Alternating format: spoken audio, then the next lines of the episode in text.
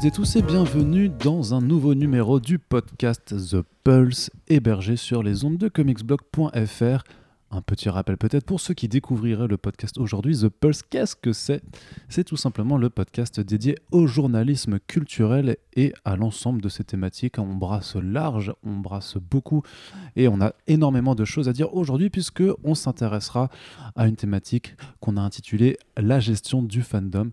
Euh, grosso modo pour expliquer que quand on euh, pratique le métier de journaliste culturel et, no- et notamment euh, dans des médias spécialisés, des structures telles que Comics Blog, on n'est pas seulement journaliste, mais aussi on- on- en, quelque, sorte on anime une communauté, une communauté de fans, de fans de pop culture, de différents, des différents domaines euh, de cette pop culture, notamment bah, les fans de comics, de comics de super-héros, d'indé, euh, sur art de façon plus générale avec sci fantasy également, bah, les fans de Star Wars, les fans de fantasy, les fans d'horreur, de, science-fiction, et sur 9e art, les fans de manga, les fans de bande dessinée, les fans de comics qu'on retrouve également par là.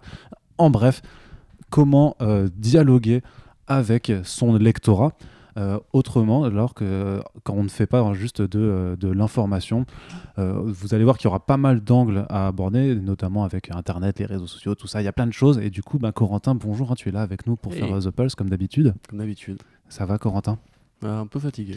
C'est vrai que euh, l'on ressent un petit peu de fatigue dans ta voix, Oh, ce qui me permet de teaser euh, un- un- le prochain euh, podcast. C'est quand atteint-on le burn-out dans le, journi- dans le journalisme Bah, les, culturel les semaines de 19 jours. Ça, voilà, c'est bon les, les- les fameuses semaines de 19 jours. On y reviendra donc plus tard. Mais euh, pour ce podcast, vous l'avez vu dans le titre et je suis sûr que euh, vos euh, organes intimes ont frétillé de joie à, à- à- à- à la lecture du titre. C'est que, nous. bah oui, bah écoute, je, je me, peut-être que je, parle juste n'a pas tes fantasmes. Ouais, Effectivement, c'est peut-être parce que je parle trop euh, en termes d'expérience personnelle, mais nous sommes heureux de retrouver pour cette émission République. Bonjour République. Bonjour. Comment vas-tu? Le Bonjour, Républico est de retour? Bonjour. euh, Euh, bah, ça va très bien, à part que je suis un petit peu malade et que j'ai moi-même atteint le, le burn-out du journalisme culturel il y a quelques années, donc euh, bah, voilà, on s'en remet doucement. je, Bon, peux, bah. je peux témoigner du- depuis le futur. C'est vrai. Et ben, du coup, on te réinvitera pour la prochaine C'est émission. vrai qu'un jour, nous aussi, on aura les cheveux blonds peroxydés. Exactement, Putain, voilà, c'est obligatoire. Je démissionne. en, en fait, il a juste pris un coup de vieux. C'est c'est pas, c'est pas décoloré. C'est pas du tout décoloro. ouais. Bref, Ça te va bien, Silver Fox et tout. Merci. C'est très, très joli. Voilà. Donc, euh, quand vous aurez fini de vous faire des compliments devant moi, qui C'est toi qui as commencé. hein. plutôt, Ah, euh, tu- tu- voilà. je suis Donc, très- On parle de la SMR des testicules. je, hein. je, je, je suis très jaloux. Et donc, non, mais justement, ce genre de private joke, on ne peut pas les faire sur un podcast qui est euh, distribué à très grande échelle, hein, puisque je vous rappelle que nous sommes premiers euh, sur le secteur euh, juste après Télérama, bien entendu. donc voilà. Qu'on salue nos amis de Et- Télérama. effectivement. Salut. Et donc, bien entendu, vous pouvez relancer le hashtag Républicou pour ceux qui apprécient cette idylle amoureuse qui sévit dans beaucoup de fanfictions sur les forums d'internet. N'est-ce pas Thibaut Ah oui, Je t'ai appelé par ton vrai prénom et je m'en excuse. Bah, mais Non, mais j'aime Mm. bien mon prénom. J'ai pas de Ouais. problème avec mon prénom. C'est vrai. Alors, on est ravis. C'est vrai que vous êtes un peu mon Yaru préféré. C'est vrai. Mm, Je ne sais- le souligner quand même. Voilà. Vous êtes beau. C'est gentil. C'est très agréable de, que, tu- que tu nous dises ça en podcast, euh, Corentin. Et donc, fini les digressions, bien sûr, puisque l'introduction met toujours 5 minutes à aborder le fond du sujet. Vous connaissez là un là. peu euh, la formule sur les podcasts euh, que, que l'on fait habituellement sur Comicsblog. Et donc, pour ce The Pulse, Corentin, tu voulais, tu voulais un peu nous faire une introduction, un petit côté micro-historique pour un peu euh, juste redéfinir le contexte, Oui. le sujet. Alors, Oui, Corentin, euh, je t'interromps un petit peu, mais je vais te dire, c'est à toi, vas-y, lance-toi. D'accord, je peux y aller Fais-toi peux y plaisir. aller Là, tu Est-ce peux. que je peux y aller Ouais, C'est bon allez, Ok, c'est bon. c'est bon. Super. Donc, c'est bon Ah, du coup, j'ai pensé un truc. Euh, donc, euh, oui, évidemment, c'est pas aussi facile de définir euh, quand a commencé justement ce, cette thématique du- de la gestion du fandom dans le métier de journaliste, puisque euh, en fait, depuis toujours, la presse, la presse écrite a toujours fonctionné sur un principe de courrier des lecteurs. Entre guillemets, il était possible d'écrire à vos quotidiens qui soient spécialisés aux généralistes pour leur faire part de, de commentaires divers et variés, positifs, négatifs. ça fait partie des comics aussi d'ailleurs. Euh, mais c'est vrai que l'interaction euh, humaine qu'on a connue aujourd'hui, on est quand même en- bientôt en 2020, donc ça veut dire qu'une génération entière a connu le web 2.0. Euh, donc tout le monde maintenant s'est habitué à l'idée de donner son avis, d'interagir, que les frontières physiques ont été abolies. Mais ça n'a pas toujours été le cas. En fait, même j'ai envie de dire, ça n'a jamais été le cas, puisque ça fait quand même plusieurs siècles que la presse écrite existe, depuis l'invention de l'imprimerie, en fait, tout bêtement. Et il n'y a jamais eu justement cette possibilité de commenter en direct un article ou de l'emmener avec soi, etc. Enfin, la, vérité, c'est qu'à l'époque, on lisait un article, si le rédacteur nous énervait ou si le sujet nous faisait réagir, on en parlait à la machine à café, euh, ou encore avant, on en parlait euh, chez le palefrenier. On, on, pouvait écrire au journal hein, à partir d'un moment. Voilà, et effectivement, et donc il y avait cette mécanique de courrier des lecteurs, mais déjà, les grands quotidiens n'ont pas forcément toujours utilisé cette technique-là pour interagir. Et même déjà à l'époque, en fait, on remarque qu'il y avait déjà une forme de modération, puisque les, même les magazines spécialisés, enfin tous les canards comme les canards de jeux vidéo avaient des, des courriers des lecteurs. Mais évidemment, par rapport à la quantité de lettres qu'ils recevaient, ils prenaient les plus intéressantes ou les euh, moins insultantes. Donc il y avait déjà une sorte de modération en fait à l'époque, qui prédate de longtemps l'invention du web.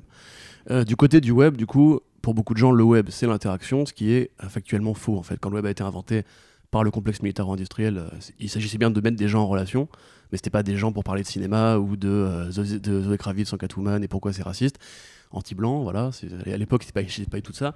C'était juste pour euh, que des états-majors puissent continuer à communiquer en cas d'attaque nucléaire. Puis après, dans les années 80, euh, quand le web est devenu un truc euh, populaire, démocratique pour les entreprises, on était dans le web 1.0, c'est-à-dire en gros, c'était une, expérience de lecture passive. Il y avait des blogs, des pages de texte noir sur blanc très souvent, mais il n'y avait absolument pas cette idée justement d'interaction. Il n'y avait pas de section commentaires, il n'y avait pas de réseaux sociaux. Ce qui est apparu avec le web 2.0, et c'est là qu'on a commencé justement à arriver à des problèmes justement dans l'interaction humaine, c'est-à-dire on met les gens ensemble dans une cage virtuelle, ils sont anonymes, ils sont euh, pas responsables pénalement, parce que ça a mis du temps à venir aussi, la, responsabilité pénale des commentaires sur Internet. Euh, et aujourd'hui, en fait, nous, ce qu'on appelle la gestion d'une fandom, ça couvre Facebook, ça couvre Twitter, ça couvre évidemment nos articles, on a une section commentaires. Euh, pour beaucoup de gens, c'est un en fait. la capacité de s'exprimer sur Internet, c'est quelque chose de normal, de naturel, tous les sites le font. Et on remarque que depuis quelques années, de moins en moins en fait de sites le font. C'est-à-dire qu'il y a beaucoup de gens qui commencent à oublier la section commentaires. Euh, pour une raison toute bête, c'est qu'en fait les journaux sont pénalement responsables devant la loi si un commentaire nauséabond, raciste ou un appel à la haine est proféré sur euh, une page. Et si elle n'est pas modérée, euh, une victime de harcèlement par exemple peut porter plainte auprès du journal qui n'a pas encadré ces trucs-là. Ça fait partie des raisons pour lesquelles beaucoup de sites, oui tout à fait, comme Motherboard ou The Daily Beast et compagnie, juste virent les sections commentaires régulièrement sous le feu des critiques justement du fandom qui les traite évidemment de nazis puisque les nazis ont inventé euh, la gestion des commentaires. Donc voilà. Actuellement, on est à un point en fait où on remarque qu'il y a énormément de débats qui se posent par rapport à ça, l'interaction humaine sur les réseaux sociaux. Enfin, on n'a pas inventé le bouton bloqué pour rien. Hein. Et euh, dans le bien comme dans le mal, il y a beaucoup de choses à dire, mais le fait est que nous, par exemple, on est plus sur une politique de non-censeur, mhm. de, non-suppression des commentaires, et on tient toujours à cette partie-là euh, sur le site parce qu'on est plus euh, ouvert justement sur l'aspect de discussion. Oui, tout à fait. Et puis de, débat, entre guillemets, quand celui-ci est possible. Est-ce que le débat, toi, sur Internet, c'est quelque chose à laquelle tu as toujours pris part depuis que tu as eu un accès à Internet? Euh, Très chère République que... Ouais, alors je sais pas si c'est le débat. Moi, je pense pas mal à toute la génération euh, forum, en fait. je parle de génération parce que ça existe encore aujourd'hui, mais je pense c'est un peu désuet. Donc euh, moi qui étais euh, fan de Star Wars, euh, fan de Warhammer, etc., c'était, des univers qui étaient quand même déjà pas mal représentés dans la pop culture, mais en discuter avec quelqu'un, c'était pas forcément facile quand tu vivais au fin fond des Vosges. Donc c'était super cool de pouvoir discuter avec les gens, limite de se prendre la tête aussi avec les gens. Et il y avait un peu un côté presque déjà un peu jubilatoire quoi, dans l'idée qu'on puisse... moi je me souviens, j'étais sur un forum Warhammer qui s'appelait French Warhammer 40 000. Et c'est original. Qui était absolument, qui était absolument, euh, qui était absolument euh, horrible visuellement et tout. Mais euh, il y a encore pas mal de gens que je connais, enfin, qui ont été des lecteurs de Hearts, qui sont toujours des lecteurs de Hearts, qui sont des auditeurs de Trader, que j'ai rencontrés à ce moment-là, en fait. Et on, on, se prenait la tête, ou on débattait, ou on avait des questions parfois débiles, parfois stupides. Donc l'interaction dans ce sens-là, ouais. Après, poster des commentaires, des trucs comme ça, enfin, j'ai jamais eu ce sentiment de oh putain, je viens de lire un truc il faut absolument que je donne mon avis, tu vois. C'est vraiment un truc que moi, personnellement, euh, j'ai pas ressenti peut-être avant l'invention de Twitter, tu sais, où des fois tu vois passer un tweet et tu te dis oh putain ça je peux pas laisser passer, faut que je saute dessus. Mais avant euh, Twitter, et j'ai pris Twitter assez tard euh, malgré tout, je pense en 2012 ou quelque chose comme ça, donc euh, ça paraît peut-être pas très tôt par rapport à d'autres gens qui nous écoutent, mais pour moi c'était, enfin pas très tard pardon, mais j'avais vraiment l'impression d'être complètement largué quand j'étais sur Twitter. Mais j'ai jamais, euh, avant ça, j'ai jamais eu ressenti l'impulsion de devoir euh, commenter en fait sur Internet, sur sous un article, ce genre de choses. Et c'est vrai comme disait Corentin, maintenant ça commence à disparaître plein de raisons. Il y a aussi, il y a aussi maintenant des logiques de paywall, je crois, sur certains, certains, médias. Il faut payer maintenant pour pouvoir participer un petit peu au débat, s'inscrire, etc. Dans donc, on peut t'envoyer des mails, donc on te capture dans un système. Et tout ça, voilà, du coup, se, calque un peu sur le fandom et comment, comment on l'encadre. Après, moi, j'ai toujours, enfin, mon adolescence et mon enfance ne se. Ne, dans, les, dans les Vosges, du coup, c'est ça Ouais, dans les Vosges. Donc, si vous voulez un hashtag de soutien, je, je viens des Vosges pour. Hashtag je viens des Vosges. pour, Déjà deux hashtags pour, pour, le podcast, là, du coup. C'est ça. bah, oui, bah écoute. Il y, en a, il y, en a, qui marchent. Il y en a qui marchent. Euh, c'est, moi, je sais pas si on reviendra sur des trucs qui sont positifs dans le fandom, mais en bah, l'occurrence, si, bah, il faudra, il faudra. J'espère. Mais euh, dans, en l'occurrence, je pense que l'un des premiers, du coup, euh, comment dire, l'un des premiers effets positifs, c'est justement de, de, pouvoir retrouver, grâce à Internet, mmh. euh, les, les, siens, entre guillemets, une sorte de, de, famille un peu étendue, où il y a effectivement des oncles et des cousins chelous, mais éventuellement tu les intègres, parce que bah, je pense que aussi le, le, ton et la façon qu'ont les gens d'interagir sur internet a pas mal changé. C'est-à-dire que maintenant c'est hyper facile de trouver un endroit où tu peux euh, bitcher sur les dernières sorties Star Wars ou Warhammer, tu vois. Où t'as plus forcément besoin de te dire attends, c'est les six mecs euh, qui vont interagir sur mon sujet que j'ai lancé sur mon forum. Mmh, donc faut quand même que tu vois, j'ai, je fasse un effort, qu'on discute. Et bah, c'est plus. Et puis bon, bah il y avait aussi une, logique de, de, comment dire de temps et de nombre de caractères qui était euh, bah, illimité en fait. Enfin, moi j'ai j'ai commencé à écrire de la fiction, euh, du coup qui était de la fanfiction euh, Warhammer ou Star Wars sur des forums parce que c'était limité, tu vois. Aujourd'hui, euh, je suis pas sûr que Twitter tel quel t'incite à, tu vois. Enfin si, maintenant de plus en plus on voit des gens qui font des threads passionnants sur 30 000 tweets et tu te dis bah en fait pourquoi tu t'ouvres pas juste un blog qu'on puisse, tu vois, le lire confortablement. Mais ça c'est un autre un autre sujet. C'est un truc qu'on m'avait dit d'ailleurs aussi quand j'avais fait mon, mon thread sur le cyberpunk. Geoffrey m'avait dit, mais pourquoi t'en fais pas un article En fait, t'es con? C'est vrai qu'en fait, après l'avoir écrit, je me suis dit, oui, en fait, ça aurait fait un article. Oui, ou comme ton thread sur euh, la différence de colo, de Killing Joke entre. Ouais, euh, mais ça, je pense que je ferai un papier quand même sur Johnny Higgins parce que j'y ai réfléchi et il y a des trucs à dire. Mais euh, ce que dit République est super vrai par rapport justement à, ce, ce, monde en fait pré-réseaux sociaux. des forums en fait. Moi, tu vois, genre parce qu'on on va critiquer les mecs qui s'expriment un peu avec virulence ou agressivité dans les commentaires. J'en fais partie, j'en ai fait partie pendant très longtemps. Oui, moi, je me rappelle que la première fois que je t'ai remarqué, c'était parce que euh, c'était la, la, baston. Oui, voilà. Ah c'est vrai, je même pas. Enfin, on s'est pas engueulé. Hein, c'était l'octogone. non, non, mais je veux dire, je me, je, pas je me battais avec toi, mais je lisais les commentaires. D'ailleurs, c'était sur Comics Blog, hein, et je lisais les, les, commentaires, notamment parce qu'à l'époque, euh, les DC, les machins trucs, tu vois, les, les éternels gaguerres.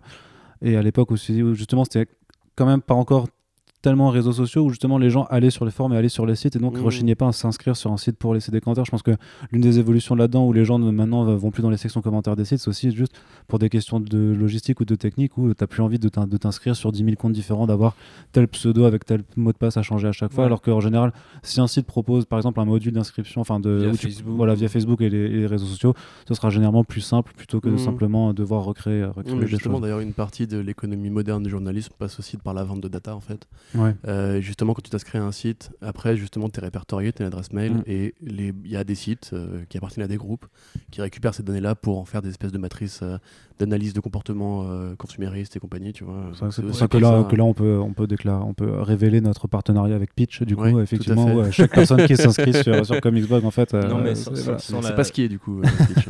Hein, sur, la conspiration Pitch, il y a aussi, enfin, ça peut être utile pour un site à petite échelle, en l'occurrence, euh, euh, Comics Blog, euh, à l'époque où j'écrivais euh, pour Comics Blog, c'était aussi intéressant, par exemple, d'avoir les mails des gens quand on, on essayait de proposer une, offre premium, quand on faisait une soirée. Enfin, tu vois, c'est pas bah forcément, pas forcément malveillant. C'est ce pourquoi, non, mais c'est ce pourquoi on a commencé par mettre des mails justement pour s'inscrire, tu vois. C'est justement parce qu'après, tu, tu crées une communauté en fait, tu crées un fandom, limite justement ton propre fandom, ta propre mhm. approche du fandom. Et justement, je revenais au truc, c'est que moi, en fait, j'ai appris à m'exprimer sur Internet à travers les forums. Et honte à moi, je suis un blanc de euh, bientôt 30 balais, donc forcément j'ai frayé sur jeuxvideo.com pendant assez longtemps. Ah, et les forums on, l'a tous fait. On, peut retrouver tes, commentaires ou pas? Euh, Peut-être, peut-être, peut-être, peut-être si vous cherchez dans les forums de, de Tekken et de Tekken versus Street Fighter. Euh, ou de Street Fighter à l'époque, puisque moi c'est jeu de baston depuis que je suis là. pourquoi tu commentais en fait? Tu parlais de quoi? Je commentais pas vraiment les articles. en fait, si tu veux, comme toi, j'étais un, jeune homme sans amis, enfin sans amis et avec mes passions plutôt. Et toi, tu viens pas des Vosges par contre? Non, je venais de. Enfin, à l'époque, j'étais entre Ivry et Nantes. Moi, j'avais plein d'amis, mais ils partageaient pas même passion. Bah voilà, pareil. moi, moi, mes potes, si tu veux, étaient plus des fans de Nintendo. Moi, j'avais envie de parler de jeux de baston. J'aimais les jeux de baston, donc j'ai été sur Internet pour en parler. Et c'est là qu'en fait, j'ai découvert que l'être humain peut être très euh, vorace sur le web. C'est-à-dire que tu pars dans des débats d'idées, tu pars dans des, débats de conception, de etc. Et très vite, tu tombes face à des mecs qui, justement, ont une sorte d'expertise à force de, de conflits. Et du coup, ont une rhétorique très bien huilée pour, en fait, t'envoyer au tapis, parce que leur but à eux n'est pas d'échanger, c'est de gagner le débat. C'est un truc qui est apparu avec les forums, justement. Et donc, tu tombes sur une rhétorique du mode Ah, tu t'enfonces, tu t'enlises, tu t'accroches aux branches. Mais là, on voit que tu plus d'arguments, smiley, smiley, etc. Et euh, moi, en fait, du coup, entre ça et les forums de manga, ou pareil, euh, critique Naruto sur un forum de manga, tu vas voir que si tu as trouvé une tête de cheval mort dans, ton plus mal le lendemain matin. Donc, euh, parce que j'aime pas trop Naruto, personnellement, et vous avez le droit de me tuer si vous me croisez dans la rue. Mais tu vois, typiquement, justement, j'ai personnellement, j'ai une expérience, si tu veux, du web qui était genre, c'est une sorte de, champ de bataille, c'est une sorte de jungle en fait. Si tu t'approches, tu as une opinion qui n'est pas celle justement d'un mec qui est plus vétéran que toi, il te rentre dedans, il te casse la gueule euh, virtuellement du coup. C'était comme ça aussi hein, euh, que je l'ai vécu, mais, étrangement en fait, euh, ouais, bah surtout, enfin le, contexte guerrier fait que tu as les avatars, tu as déjà des rivalités qui existent, une univers et qui vont se transposer, tu vois, parce que le fandom au final, t'es fan d'un, mmh, des fois tu es fan, enfin le fandom pour moi c'est aussi le côté un peu poupée c'est-à-dire que tu es fan d'un truc dans cet univers, de ce personnage, de cette timeline, mmh. et t'en parles sur ce site. Et tout ça, c'est des, des, boîtes de fandom, tu vois. Et euh, donc, du coup, il y, y, a des trucs qui étaient parfois un petit peu euh, virulents. Et effectivement, beaucoup, il y avait beaucoup cette idée, je pense, euh, de j'ai plus d'expérience que toi. Moi, sur ce fameux forum, on voyait le nombre de posts que les gens avaient et ça leur donnait un bah grade. Oui, c'est un truc classique des forums. Ouais, c'est un truc classique. Et du coup, du coup ça, tout de suite, ça te légitimait par rapport à d'autres.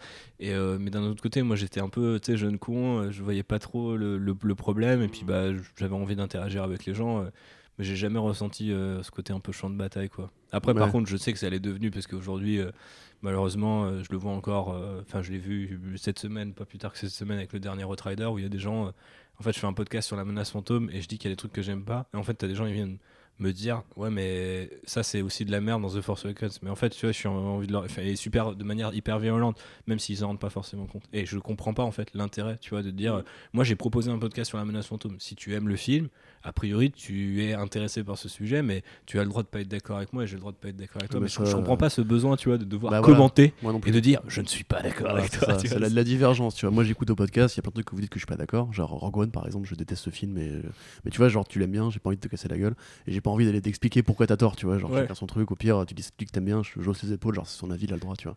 Un truc que, tout le monde a oublié aujourd'hui. Mais justement, tu vois, typiquement, euh, le fait est que moi ça m'intéresse parce que euh, déjà, ça a formé la façon dont je me suis exprimé ensuite. C'est-à-dire que du coup, en fait, pour moi, euh, toute, toute attaque. Ah, c'est pour ça que t'es vraiment. Un ouais, c'est pour ça que je suis vraiment un connard, en fait. Ouais, exactement. en fait, c'est une façon plus polie de le dire. Toute attaque directe, si tu veux, va entraîner un débat. Il y a un truc, et on se rend compte particulièrement aujourd'hui, maintenant qu'on gère un fandom nous-mêmes, euh, il y a des gens qui veulent t'entraîner sur le terrain du débat parce qu'ils pensent qu'ils peuvent te battre. Et fandom comics blog, tu veux dire? Je dirais plutôt les fanboys Raptor dissidents, tu vois. C'est-à-dire que c'est des mecs qui, par exemple, ça m'arrive fréquemment de m'engueuler. Tu, tu gérais un fandom toi-même.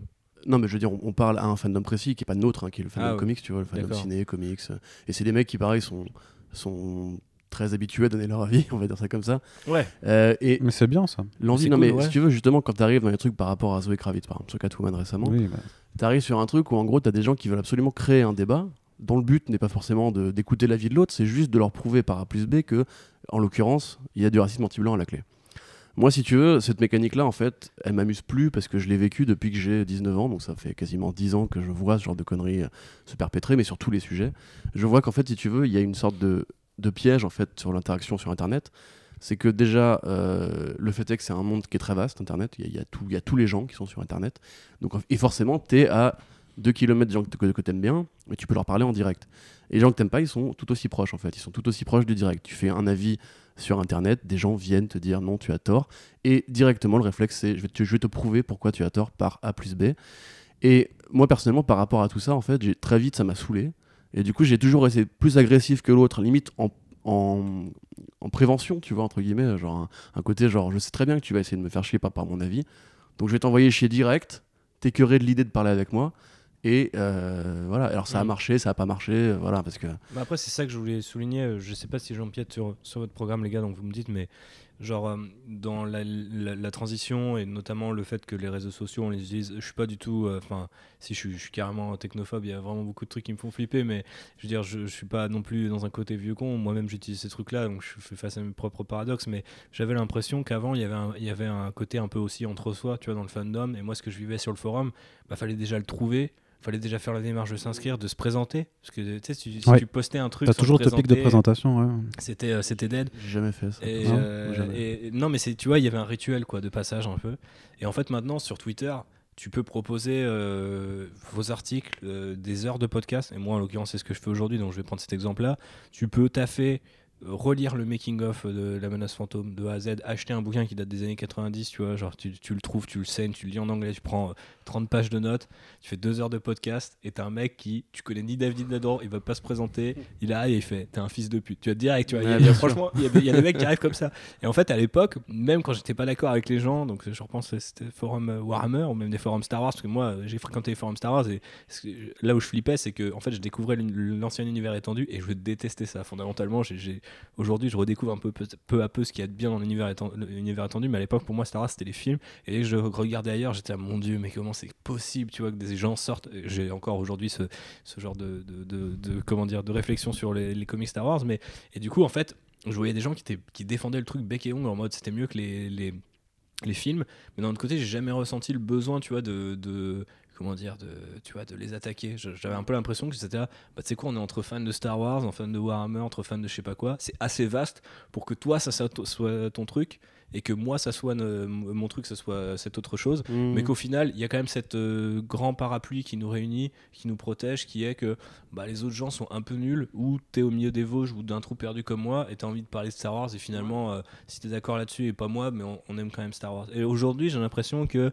à l'inverse, on est devenu parce que le fandom s'est étendu à plein de gens aussi, je pense qu'il y a ça, c'est que, enfin je dis on est devenu, parce que moi j'ai eu aussi, je pense, cette, cette période-là, euh, au moins une, partie de mon adolescence, c'est-à-dire au début quand j'ai vu arriver des gens qui étaient vraiment pas fans ou des nouvelles générations, je commençais à flipper un peu, tu vois. Et du coup maintenant j'ai l'impression que le fandom c'est plus une histoire de, euh, c'est plus tellement, regarde j'ai cette expérience mais je suis prêt à la partager avec toi, c'est plutôt, regarde j'ai cette expérience qui me mmh. fait, qui fait que quoi que je dise de toute manière t'as tort, tu vois.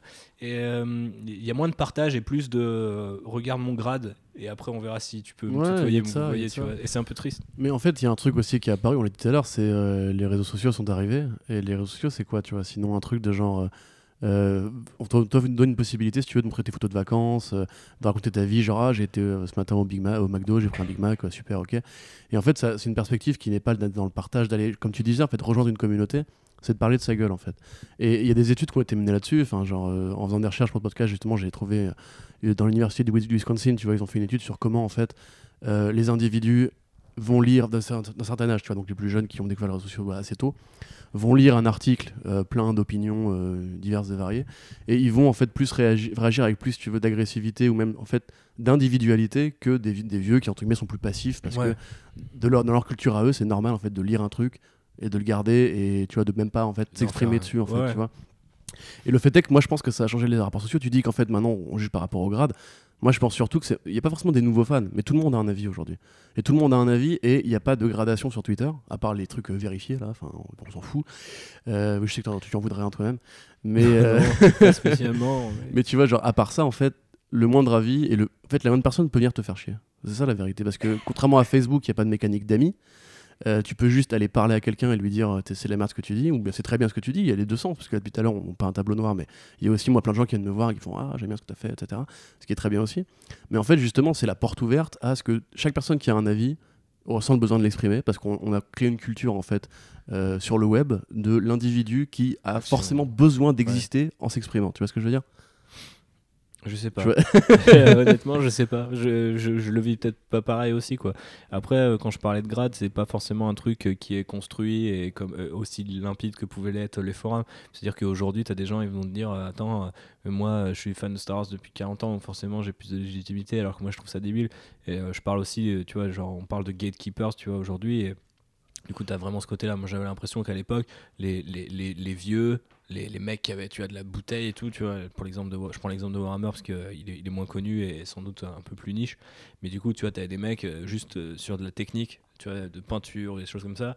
Ils avaient un truc qui fait que tu les écoutais et eux ils avaient un truc qui fait qu'ils avaient à le partager parce qu'en en fait ils avaient aucune raison d'être là pour insulter des gens. Tu vois ce serait débile. Dans ce cas là euh, ils continuent de peindre leurs figurines et en fait généralement ils étaient bah, assez durs tu vois euh, la, critique sur tes propres figues et tout tu vois genre ah, tu devrais les peindre comme ça et tout. Mais il y avait tout de suite un savoir qui était fait alors que enfin qui était proposé en fait. Alors que maintenant j'ai un peu l'impression que le savoir il est utilisé un peu comme une arme en mode euh, non mais man genre j'ai lu plus de comics que toi donc t'as pas le droit tu vois de dire que je sais pas. Je sais pas si c'est vraiment récent ça en fait. Je sais pas, hein, c'est peut-être avant, mais disons que ça c'est vachement plus facile en fait. C'est t'as pu, euh, comme je disais, c'est que et tu, ça rejoint peut-être ce que tu disais dans l'immédiateté et le besoin d'exister euh, par les commentaires, c'est que, enfin par les commentaires, par euh, les réseaux sociaux, euh, c'est que même une section commentaires, moi je me souviens à l'époque où j'écrivais sur Comicsblog, tu avais des têtes connues. Donc en fait, les gens connus comme ça, tu les attendais sur tes commentaires, tu lisais, tu, tu, vois, ils accueillaient aussi, ils accueillaient aussi les gens. Il y avait un truc bizarre, c'est que tout le monde se servait de la même base de données d'image, donc tout le monde avait le Joker de, de Batman Animated Series saison 2 en profil, mais bon, peu importe. Et et du coup, euh, en fait, tu vois, chacun, euh, quelque part, euh, proposait un petit peu son aide ou, ou gérait le truc. Enfin, tu avais une sorte de CV permanent affiché sur les gens. Alors qu'aujourd'hui, j'ai un peu l'impression que si tu as un CV, c'est justement pour dire.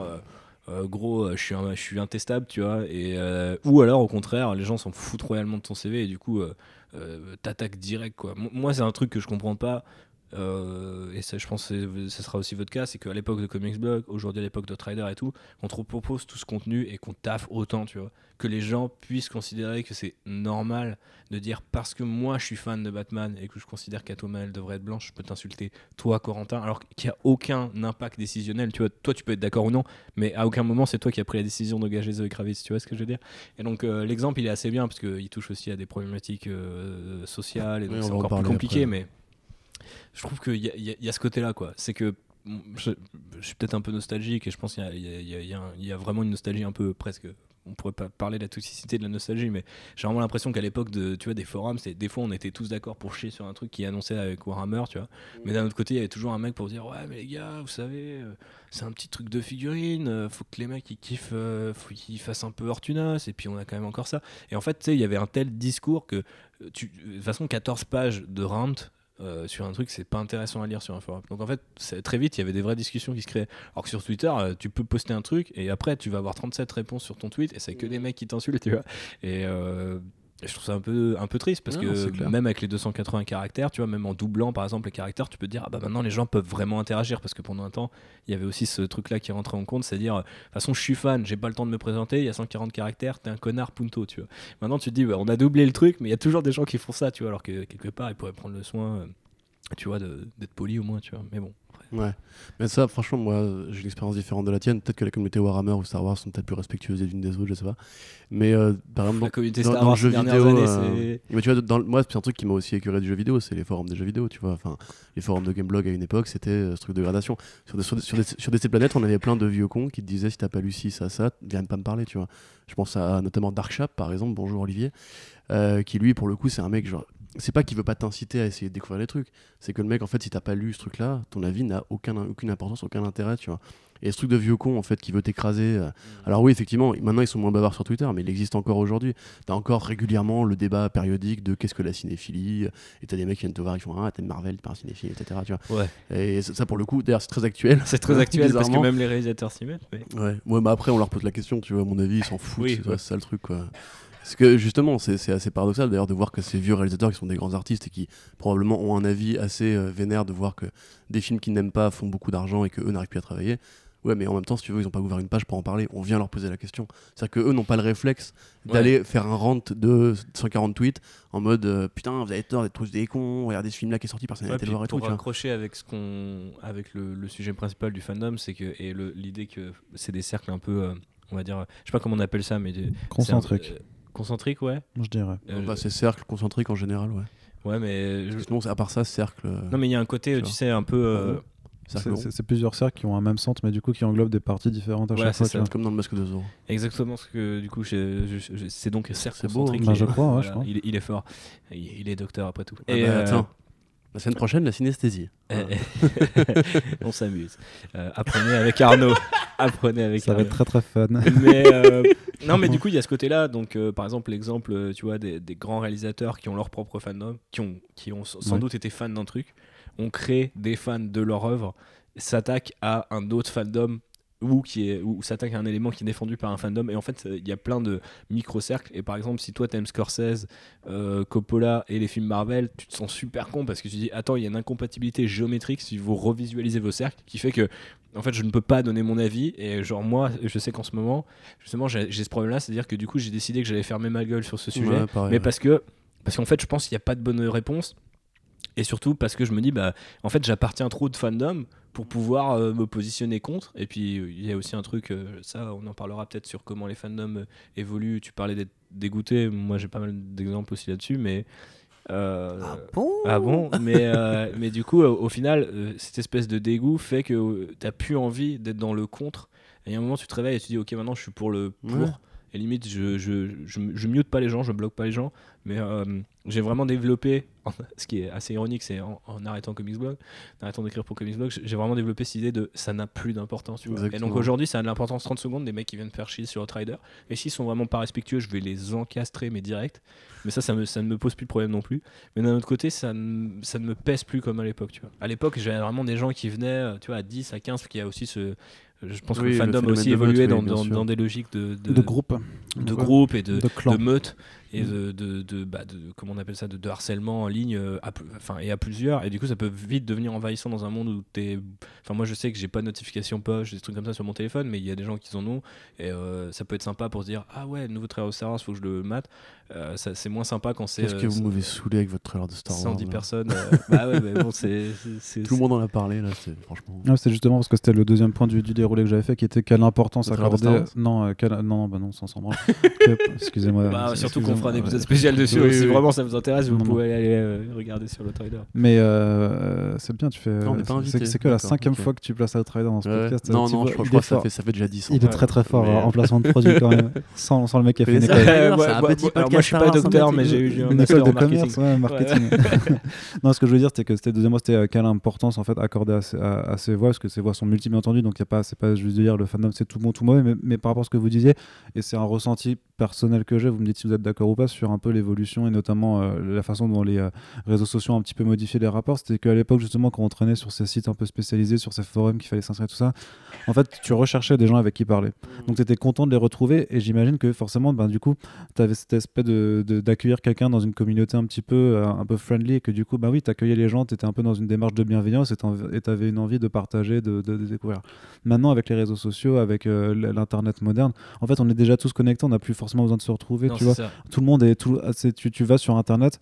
Euh, à, je sais pas, à 5 ans parce que tes parents auront été laxistes et à partir du moment dans toute ta jeunesse tu auras été avec des gens sur internet tout le temps donc tu vas pas les rechercher forcément les gens parce que tu seras en contact perpétuel si tu vas sur Twitter en fait en, tu vois c'est vraiment euh, Twitter tu nages avec les gens littéralement quoi Mhm. Est-ce que tu vois ton, ton, ton, ton feed qui sera euh, inondé d'avis et de, et de choses comme ça après, Donc, euh, tu n'es plus forcément dans la recherche en fait, d'aller vers ces gens et d'être dans cette optique de, de, bienveillance parce qu'au final, ben, vu que c'est pas ce que tu recherches et que tu es déjà dans, dans, dans le bain, tu n'as plus besoin d'accueillir qui que ce soit. Ouais, je vois ce que tu veux dire. Et en fait, je pense effectivement, si on reprend un peu la métaphore des, des cercles concentriques, euh, ils sont devenus vachement plus perméables par rapport au nombre de gens qui sont connectés. Mmh. En fait. Donc de base, le fandom, il est rassemblé euh, aussi utilisé à des fins. Donc, euh, par exemple, si on, on part un fandom toxique, euh, typiquement, par exemple, Star pour reprendre Star Wars, donc tous les fans, il y a plusieurs fandoms de Star Wars, je, pense. Après, tu peux prendre la, très grosse poupée russe et dire le fandom Star Wars, mais en ce moment, par exemple, il y a un truc qui s'appelle le fandom menace, et les mecs sont vraiment appelés comme ça parce qu'ils sont ultra cons. Mais donc, bah, c'est les mêmes types du style The Revenge of the Fans, tu vois, c'est un peu le même état ah, d'esprit, quoi. Ouais, voilà. Et donc, euh, du coup, euh, c'est des mecs euh, qui se sont regroupés là-dedans et qui, en fait, se déploient et se retrouvent vachement vite. Donc, comme tu dis, les cercles, ils sont. Il y a, y, a, y, a, moins peut-être à les bâtir et à construire ces petites communautés, etc. Et du coup, vu que c'est plus facile de rentrer dans des cercles, j'ai l'impression que les gens qui y sont déjà il y, a, y, a, un besoin de, euh, de, là je vais utiliser un terme un peu euh, marketing mais de, de, performer quoi. C'est vraiment genre aujourd'hui j'ai un peu l'impression que le fandom oh, c'est un marketing ça, ouais. hein t'aurais pas fait une école de marketing? Fait une école de marketing? C'était très marketing ça c'était très marketing ouais j'aurais pu sortir plus mais c'est un truc qu'on entend pas mal aussi tu vois mais surperformer. genre j'ai vraiment l'impression que ouais du coup il euh, y, a énormément de questions qui sont rentrées en jeu. Bon déjà je pense que via aussi l'avènement des réseaux sociaux le fait que c'est plus facile de mesurer combien de gens en touchent, bah, et aussi de voir leur impact. Je pense qu'il y a pas mal de boîtes, de corporations qui se sont dit, ok, les fandoms, c'est de la thune, parce que c'est tant de gens, tant de gens qui interagissent, etc. Donc du coup, dans, dans, dans, cette thune, forcément, le fandom interagit toujours entre créateurs, faut qu'on en parle de ça parce que l'exemple des réalisateurs euh, face à Marvel, c'est typiquement ça. Il y a un côté euh, fandom euh, qui. Enfin, le fandom d'un auteur se nourrit et l'auteur se nourrit de son fandom et ça donne des trucs vraiment mm. très pernicieux, voire complètement incestueux. C'est un peu pareil avec les boîtes et les gens qui sont fans d'un truc produit par une boîte. Donc, typiquement, moi, on peut dire qu'aujourd'hui, je suis un influenceur Star Wars, typiquement. Donc, du coup, en influenceur Star Wars, il faut que je performe plus que les autres influenceurs Star Wars ou que je trouve un autre truc, une autre approche. Et en fait, limite on, demande aux fans, tu vois, d'être encore plus fans qu'avant. Tu vois, tu peux pas être aujourd'hui sur euh, les sur Twitter, euh, tu peux pas juste dire oh, putain, je suis fan de Star Wars. Tu vois, genre, c'est quoi que t'aimes, c'est quoi tes persos, t'es dans quel groupe et tout, tu vois. Et en fait, c'est une espèce de, compétition euh, permanente.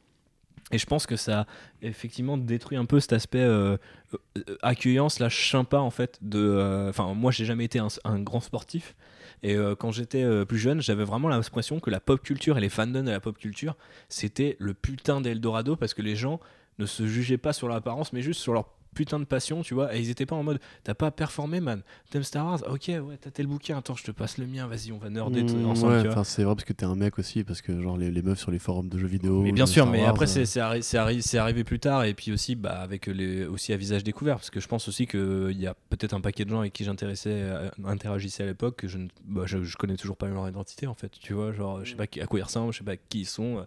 Euh, bon, la plupart du temps, je pense que c'est des mecs parce que bon à l'époque des mecs dans les années 2000 qui parlaient de Warhammer, il y avait pas trop de nanas, j'imagine, mais tout ça pour dire que du coup, il y, a cet aspect euh, compétitif en fait qui moi m'a pas mal dégoûté et qui je pense aujourd'hui euh, euh, fait que le fandom c'est vachement, enfin est tombé dans une sorte d'accélérationnisme quoi. Tu vois, tu, peux pas juste être aujourd'hui de dire le fandom c'est la communauté Star Wars, tu vois. Non, non, c'est genre quel genre de mec t'es. Il y a eu un exemple super intéressant il y a quelques mois avec un mec qui s'appelle Christian Arloff, qui est, un, qui est, un, influenceur, enfin un mec qui travaille pour Collider en l'occurrence, donc vous avez déjà cité dans des autres, des autres épisodes de The Pulse que j'invite les gens à, à écouter, hein, parce que je fais aussi des, des intrapubs.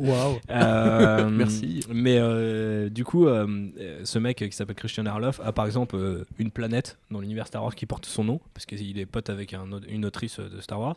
Et en fait, il n'a pas été invité à l'ouverture du parc d'attractions Star Wars. Et il a pété un plomb en direct sur Collider. il a dit Ça fait 5 ans que je, je, je, me casse le cul à être fan et genre on n'est pas récompensé et tout machin. Et il y a son producteur en direct qui lui dit mec ferme ta gueule parce qu'on est, est en live et tout tu vois. Et au final je, trouve c'est super révélateur. C'est qu'en fait le mec se dit putain ça fait 5 ans tu vois. Je lis tous les bouquins je lis tous les comics je vous fais des récaps sur Collider sur pourquoi faut lire tel roman avant d'aller voir tel film Star Wars et tout machin. Et c'est vrai que c'est complètement bullshit parce que la plupart du temps t'en as pas besoin. Mais le mec effectivement est dans une dans un dans un limite dans un culte de, du fan tu vois. Et que derrière s'il a pas sa récompense c'est la c'est la carotte qui qui, qui, qui, tu vois qui implose. Et le gars il perd, euh, il, perd complètement son, sang-froid. Mais à l'époque, on en a parlé dans Outrider, et justement, moi je me, je me disais, en, en, même temps, le gars, je peux le comprendre. C'est-à-dire, moi, je ne ferais pas ça personnellement parce que c'est pas très pro, mais d'un autre côté, ah, c'est vrai que maintenant tu es tellement dans une culture et je pense que vous l'avez pareil. Euh, bon, Comics Box c'est un peu une institution sur le comics, mais aujourd'hui il y a des gens et moi, quand je travaillais sur Comicsblog, on me disait Ah, euh, bon, euh, vous, c'est cool, on vous envoie le SP, il y a une review. Parce que bon, maintenant, il y a des youtubeurs, ils veulent pas des PDF, ils veulent tout de suite euh, le livre. ils, sous prétexte qu'ils ont tant de gens, qu'ils ont tant de fandom, c'est faut les payer tant, etc. Et ça s'est vachement accéléré, tu vois. Et donc, le fandom, c'est tellement. Il y, a une question thune et il y a une question technologique qui fait que les, les deux. Enfin, qui, fait, qui font que le fandom aujourd'hui, il est vachement plus complexe, je pense, et un peu un peu plus pernicieux que ça l'était. À l'époque, j'avais l'impression que tu disais à quelqu'un euh, je suis fan de Warhammer, euh, putain, t'étais déjà content d'en trouver un dans la vraie vie. Alors si t'en trouvais trois sur internet, c'était en mode oh, internet c'est la meilleure chose du monde, tu vois. Alors qu'aujourd'hui, euh, si je poste un truc sur Warhammer, j'ai plus de chances de tomber sur trois mecs qui ont tapé le hashtag que j'ai utilisé pour aller chier sur la gueule des gens qui ont dit du bien d'un truc, tu vois. Et c'est. Enfin, on est passé dans un miroir super déformant, je trouve. Disons qu'à l'époque, c'était peut-être des groupes justement qui étaient un peu fermés, que le fait que aujourd'hui ce soit tellement nombreux, puisqu'on est sur les réseaux et tout ça, qu'il y a tout le monde qui a plus d'accès à internet. Et surtout, moi, ce qui, ce qui m'interpelle, c'est quand tu dis que les boîtes y ont accès maintenant. Et donc effectivement, le fandom maintenant, c'est plus simplement des gens qui partagent une passion sur un forum euh, entre eux et une petite communauté de, gens, de gens sympas, c'est de la thune. Et moi, ça, ça m'interpelle vachement par rapport à une histoire toute conne, c'est le truc de, de, de, Spider-Man entre Disney et, euh, Sony de cet été. Où, vraiment la théorie, où la, où la théorie, ce serait vraiment une, histoire on, peut dire que, que Tom Holland a, réellement euh, appelé euh, les, PDG de Disney et Sony, si tu veux. Ne le disons pas parce que c'est faux. mais voilà, mais, mais si on est un peu plus lucide, on a, on a l'impression d'avoir en fait ouais, une, une instrumentalisation en fait de ces fandoms, justement où on joue un peu sur la colère, sur les attentes, sur ce côté fan justement de ces gens qui, qui ne jurent plus que par un personnage ou par une boîte de production, où on arrive du coup à, à faire céder des, des, des méga corporations euh, pour mmh, des histoires de contrats à, à, des, à 8 à 8-0 derrière, tu vois tout en faisant passer ça pour après une forme de narration qui est, qui est bizarre et, où tu peux jouer sur, là-dedans. Bien sûr, mais c'est leur fond de commerce en même temps justement capitaliser. Enfin, l'économie nostalgique dont tu parlais tout à l'heure, typiquement, ou même l'économie en fait du euh, ce que Twitter appelle le stand-up, tu vois, c'est les mhm. gens qui sont justement plus fans, ils sont vraiment dans l'obsession et enfin l'obsession, un suivi très précis, pointilleux et en fait. Euh, typiquement, tu vois, Star Wars, c'est un très bon exemple parce que, genre, moi, j'ai vu le trailer du 9, du coup, je ne l'ai pas apprécié. Ah surtout, c'est. Ouais, non, pas du tout. Bon. Mais c'est cette scène justement où, euh, où on te dit euh, I'm looking uh, for the last time at my friends. Et c'est en l'occurrence John Boyega, euh, Daisy Ridley, Oscar Isaac. Et moi, si tu veux, genre, en fait, je vais être très sincère, je m'en bats les couilles complètement de leur gueule.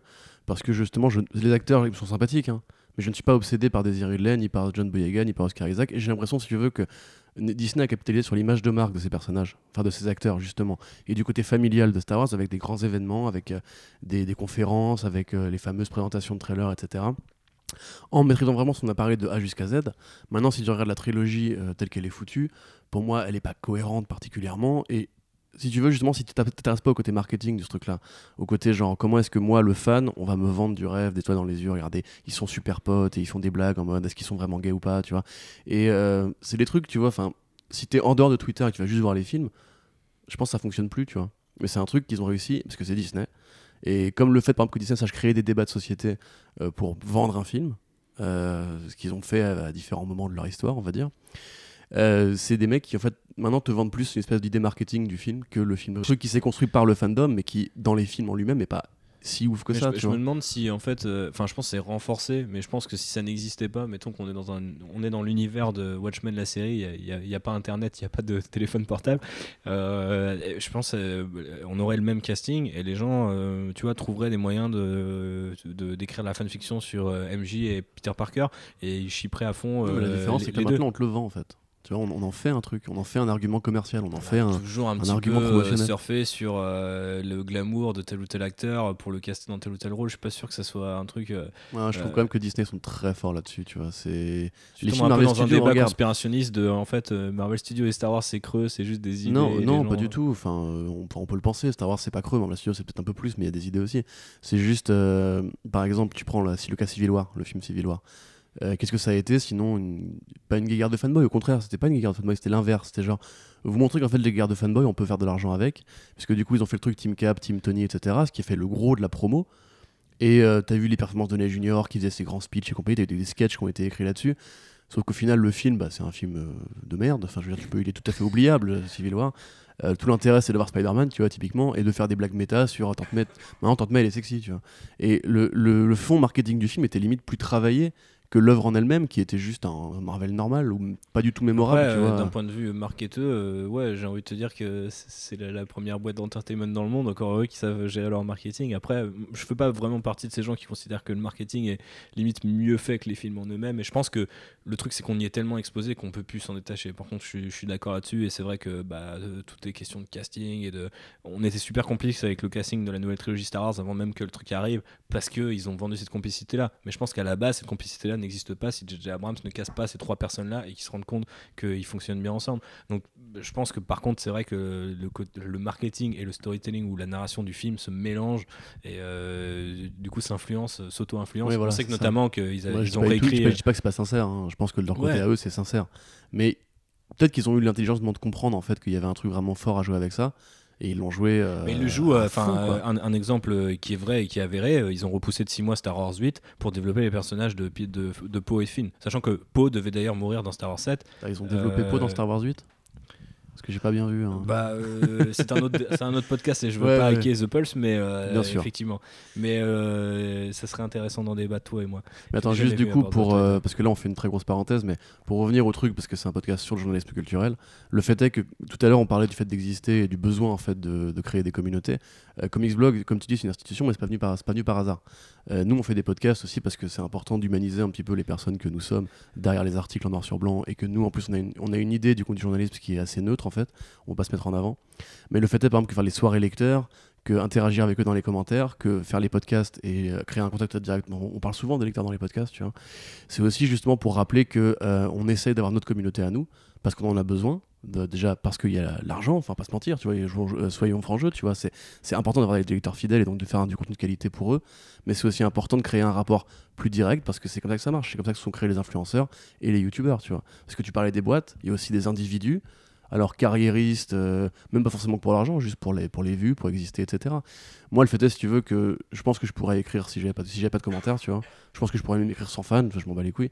Mais c'est vrai que par exemple, dans, des périodes un peu euh, compliquées, c'est bien de savoir que tu as des gens qui te suivent, que tu as vraiment changé un truc dans la communauté des gens, tu vois.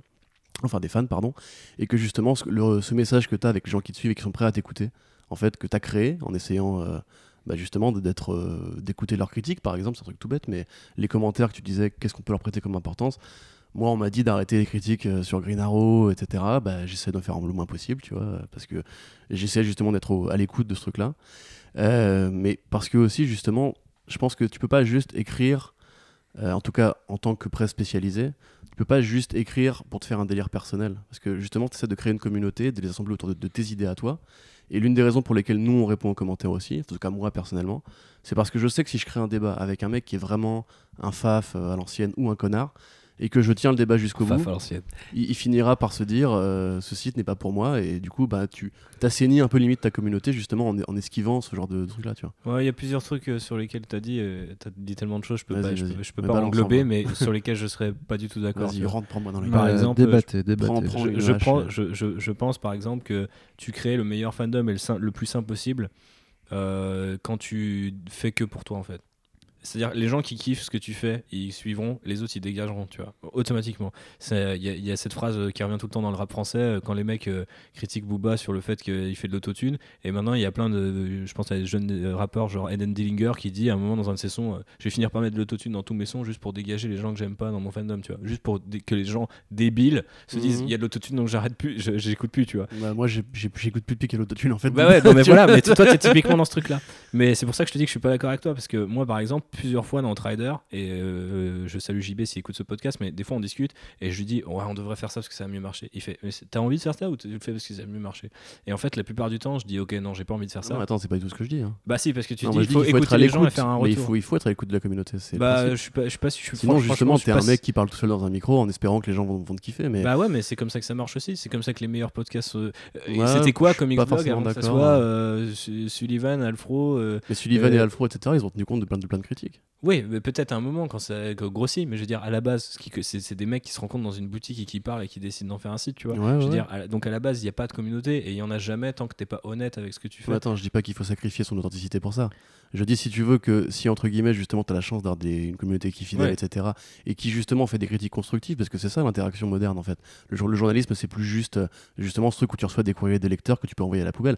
Aujourd'hui, euh, on est sur Internet, et si on veut intéresser les gens, il faut aussi être pédagogue, et il faut aussi, justement, ne pas être dans cette espèce de posture de genre, moi je sais, parce qu'on est tous le compte de quelqu'un en fait, on est tous le, euh, le, le, sbire de quelqu'un. Ouais, mais par rapport à certains éléments, oui, mais par rapport euh, à la ligne édito de Comics Blog, par rapport à la, ce que tu as envie de faire pour le site, etc., personne sait mieux que toi. Enfin, tu vois, genre, Bien sûr, euh, mais il y a des compromis à trouver, mais pas forcément des sacrifices, tu vois ce que je veux dire. Ouais. Si tu veux, moi ce que j'essaie de dire, c'est que personnellement j'ai une personnalité de merde, tu vois. Enfin, je suis, une grosse, une grosse merde comme gars, tu vois. et le, en fait, je comprends très bien si tu veux que je fais des articles pour faire kiffer d'abord moi, tu vois mais il y a aussi une sorte de euh, professionnalisation du truc où au bout d'un moment, tu peux plus juste, euh, quand les gens te répètent, te répètent, te répètent, euh, gros là c'est pas drôle, là c'est là c'est nul, là t'as fait une erreur, tu vois par exemple, tu vois tout bêtement, je pourrais juste ignorer le fait que par exemple je fais des erreurs que les gens font, le font marquer, mmh. mais les gens sont aussi le garde-fou, comme tu dis justement, de l'éthique qui va avec ce boulot. Et qui te rappelle que des fois en fait tu n'es tu n'as pas en fait la toute licence pour j'ai jamais eu pas un, prescri un prescripteur tu vois. Le coup, tu vois. Genre moi systématiquement les commentaires que j'ai eu où les gens m'ont dit tu vas trop loin plus il me disait ça et plus j'avais envie de continuer tu vois. ça dépend des sujets tu vois ça dépend des sujets. Après j'ai peut-être pas du coup euh, peut-être j'avais une plume entre guillemets plus neutre et peut-être je pouvais mettre 4 ennemis à Avengers et Jeff Ultron mais tu vois c'est devenu un même tu vois c'est à dire que je pense que j'ai jamais insulté euh, la mère de quelqu'un en mettant ça par contre pour le coup euh, justement c'est ton avis tu T'as pas à le plier pour faire plaisir. Mais non, mais c'est ça, ouais. Donc après, on l'a peut-être vécu différemment et on est aussi arrivé Moi, sur. Moi, j'ai jamais fait chier avec ça. Hein. Mais non, non, mais. je l'aime bien en plus, tu vois. Je, je, je, euh, en plus, je, le, débat n'est pas toi contre moi, mais nos, nos, fandoms respectifs. Et c'est juste que on est vachement entraîné par l'énergie dans, cette, dans, ce, dans ce culte de la performance. On est, on est entraîné par nos propres fandoms. Et euh, par exemple, c'est très difficile quand tu fais un truc sur Star Wars de pas faire euh, un podcast Star Wars sur le moindre truc, de ne pas faire mille analyses sur le moindre plan, de connecter tu, veux dire que tu fais un podcast Star Wars Ouais, c'est ça. Et Comment il euh, s'appelle Non mais non mais à l'inverse, ça peut être, c'est parfois aussi, j'imagine, on, transpose le truc par exemple avec l'exemple de Zoé Kravitz sur euh, sur euh, Catwoman, c'est très facile de dire, bah les gars, je vous rappelle la Catwoman des années 60 slash la Catwoman de Frank Miller, mais en fait t'en as marre au bout d'un moment. Tu vois ce que je veux dire? C'est genre, t'es entraîné, t'es dans, dans, dans des fandoms plus ou moins toxiques toi-même tu es dans un fandom, puis t'attends en fait aussi que les gens euh, répondent un peu à ta place. Euh, parce qu'il y aura forcément quelqu'un qui va rappeler un moment ça, tu vois. Mais du coup, quelque part, euh, tu vois, cette espèce de passivité et d'écoute, tu vois, c'est, ça qui, enfin, on parlait de dégoût, de, donc tu prends aussi un peu tes distances avec le matériau original. Mais moi, ça me fait, ça, me fait vraiment travailler le, le, le ciboulot, tu vois, parce que des fois, je me dis, putain, ce que les fans de Star Wars ils veulent, c'est ça. et vous vous dites peut-être aussi, ah, les fans de comics, il faut leur donner ça. Et au final, ça marche pas. Et où des fois tu tentes des trucs et tu te dis ça va jamais marcher et ça fonctionne. Oui, bien sûr. Mais comme tu disais, il y a un équilibre euh, à trouver. Et en l'occurrence, euh, de toute manière, euh, le fandom joue parfois même en ta faveur, même quand t'es pas d'accord. Je prends un exemple tout con, les algorithmes bon, bah, si ton poste, il y a des gens qui débattent comme des débiles dessus, il va mieux ressortir que si euh, personne n'interagit. Mm. Donc, typiquement, euh, si tu mets une accroche, euh, je crois que vous avez dit que vous alliez faire un épisode là-dessus, mais si vous avez une accroche, t'es plutôt Team Cap ou plutôt Team ah, Stark, bah tu vois Et ben forcément, tu vas avoir plein de gens qui vont réagir, tu vois. Alors que si tu mets, voici un nouveau trailer de Civil War, les gens, enfin, ça, ça, tu vois, c'est mes accroches. Merci d'Arnaud. mais Arnaud a toujours eu un, vrai talent pour les accroches, pour le coup. Mais, Et pour les hashtags aussi. Ouais, surtout les hashtags. Mais tu vois, c'est, au final, tu as un dialogue permanent. Puis alors maintenant, euh, comme je disais, tu as les fans, tu as les super fans qui sont les influenceurs éventuellement, tu as les boîtes au-dessus. Et puis entre, tu as aussi les artistes, parce que je pense qu'on n'en a pas forcément parlé, mais je pense à des mecs par exemple comme Zack Snyder, pour revenir un peu du côté du comics. C'est genre au final, le mec est super fan d'un truc. Il fait une adaptation, il se fait tège parce qu'au final ça va pas avec Warner, il se fait dégager et en fait du coup tu as une toxicité qui se crée autour de son fandom et c'est en mode Zack Snyder euh, putain vous l'avez détruit alors au départ c'était nous, à l'époque c'était Comics Blog. Ah, vous avez pas aimé BVS, euh, c'est à cause de vous que c'est pas bien. Genre en mode, on n'a pas aimé BVS parce que ça a l'air d'être un peu un, un, espèce de Justice League euh, camouflé euh, dans un film Zack Snyderien à 200%, mais du coup ça marche pas, tu vois.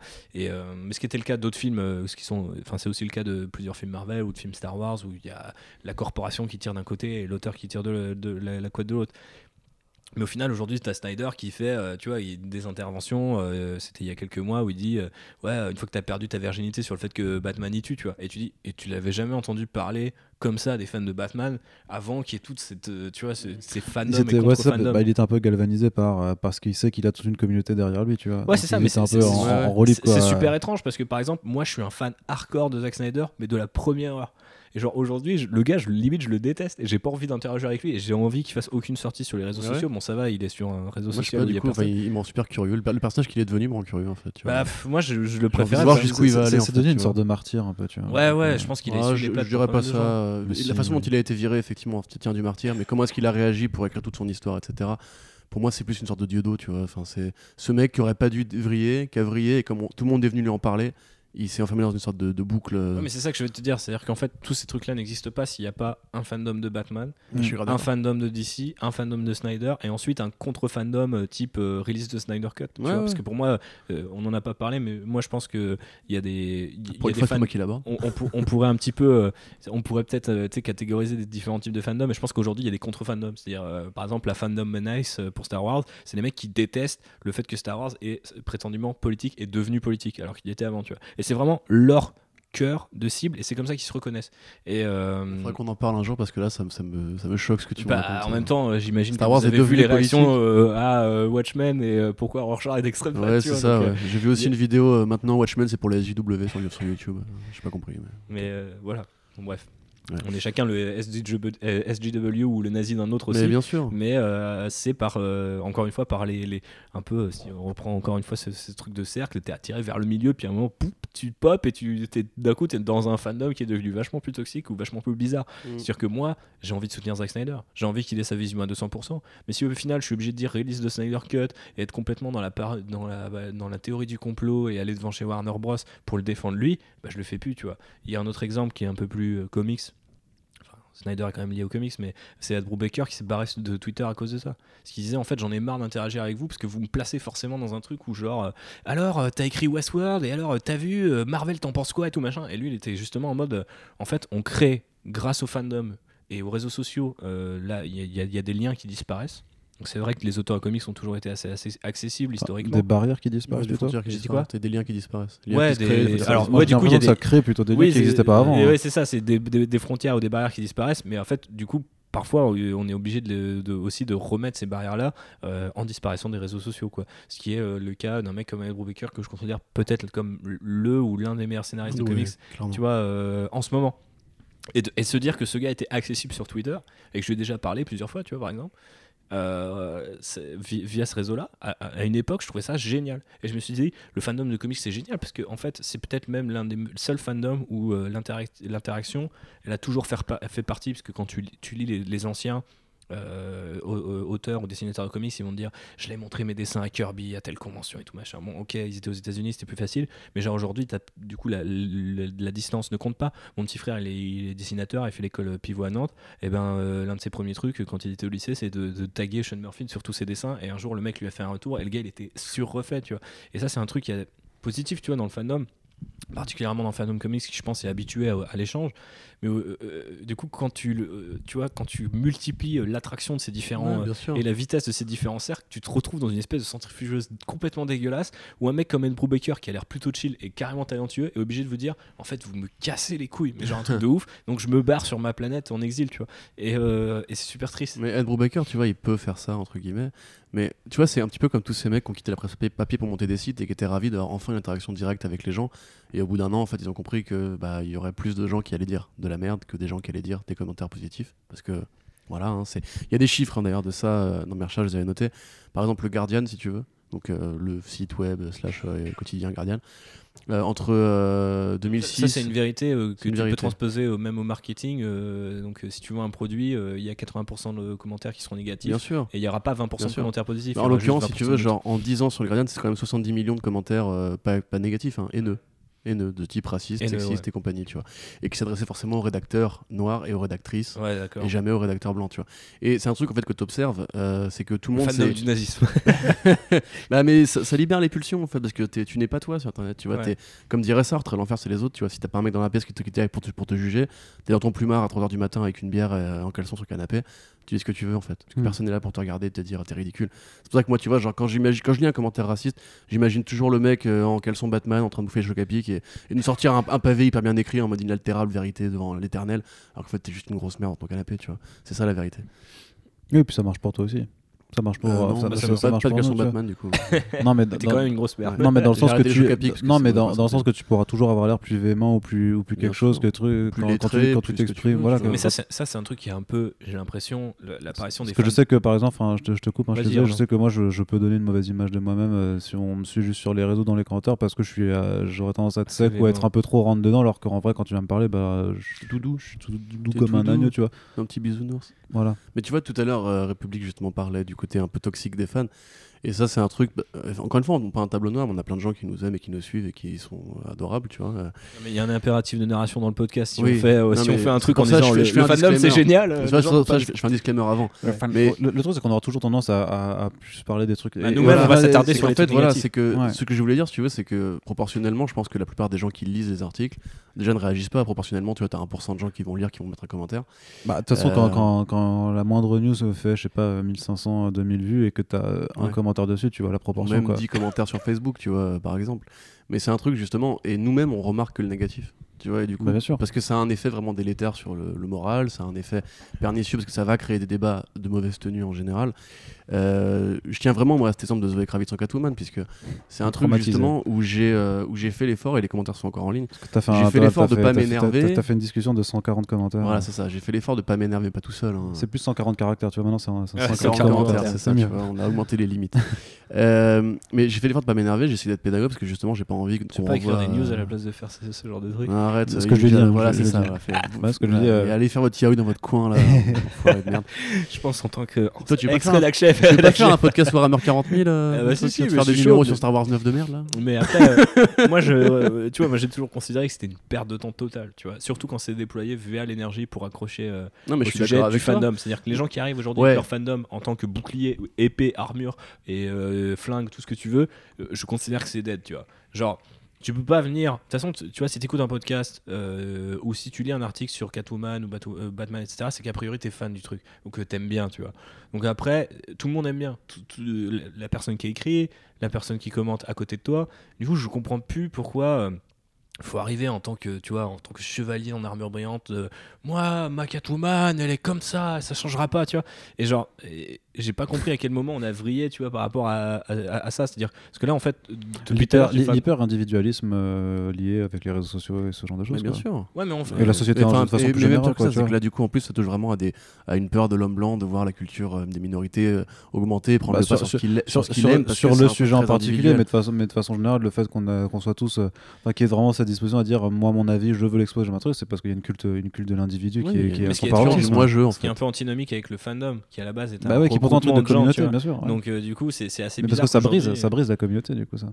Ouais, ouais, mais en fait, je comprends pas, c'est que moi, il y a des gens aujourd'hui, j'ai l'impression qu'ils se fédèrent dans des fandoms toxiques ou contre fandoms du type, euh, voilà, euh, fandom Ace ou euh, euh, release de Snyder Cut et tout, où les mecs partent dans des délires, mais genre complètement obscurs, genre vraiment obscurs. Genre les gars sont Mhm. ridicules. Moi, fandom Ace, récemment, il y a des gens qui ont retweeté une meuf qui, est, qui fait partie de ce truc-là, en pensant qu'elle était qu'elle kiffait des trucs, euh, qu'elle kiffait le personnage de Ray. Et euh, du coup, euh, les gens ont compris que c'était au second degré. La meuf était supra premier degré. Je me suis dit, les gens ne savent toujours pas qui sont ces gens aussi parce que le fandom fait que tu t'identifies aux gens Bah ouais. immédiatement. Et en fait, tu te rends compte que bah, dans le fandom, des fois, faut, de temps en temps, faut purger ou faut identifier qui, qui fait partie de quel sous-groupe. quoi. Mais c'est ça que- qui me fascine et qui est paradoxal. C'est qu'a priori, le fandom, tu as une énergie positive, commune, les gens s'entendent, discutent, ils peuvent débattre. Mais maintenant, Mais ça peut on- faire des trucs positifs, justement. Mais Genre, oui, mais- euh, Mais moi, je considère la, la que- série nulle Netflix qui a été pas sauvée, mais qui a eu droit à Lucifer Non, euh, bah Lucifer remarque, mais Sense8 Sense8, voilà, tu vois, qui. C'est pas euh, une série nulle. ça, c'était juste pour te. C'était juste pour te trigger. C'était juste pour te une provoquer. C'était juste pour faire le fandom toxique. Mais euh, euh, voilà, t'as as eu droit à une nouvelle saison ou un, Un film. épisode euh, ouais, un. Christmas. Enfin, oui. Voilà. Un épisode, Ah mais ouais. par exemple, par exemple, effectivement, Lucifer qui a, qui a, qui a, eu, qui a un fandom qui, Ouais, quoi que l'on pense, nous, de, de la série, est dévoué. Moi, c'est toujours ce qui m'a fasciné avec cette série, même si je, je la honnie. C'est que, ok, bah, faut reconnaître Tom Ellis a un certain charisme. Il y a des gens qui sont fédérés autour de, vraiment de Tom Ellis et de, de- du délire. Et bah, si, si, euh, je te, Non, mais je te sais, mais me- Et, et que du coup, c'est des gens qui sont vraiment fidèles, qui apprécient vraiment ça, même, sans, Oui, même s'ils mais- s'en foutent de, Ah, puis- de savoir mais- que ça vient d'un Mais comics. t'as- t'as t'as l'effet inverse aussi.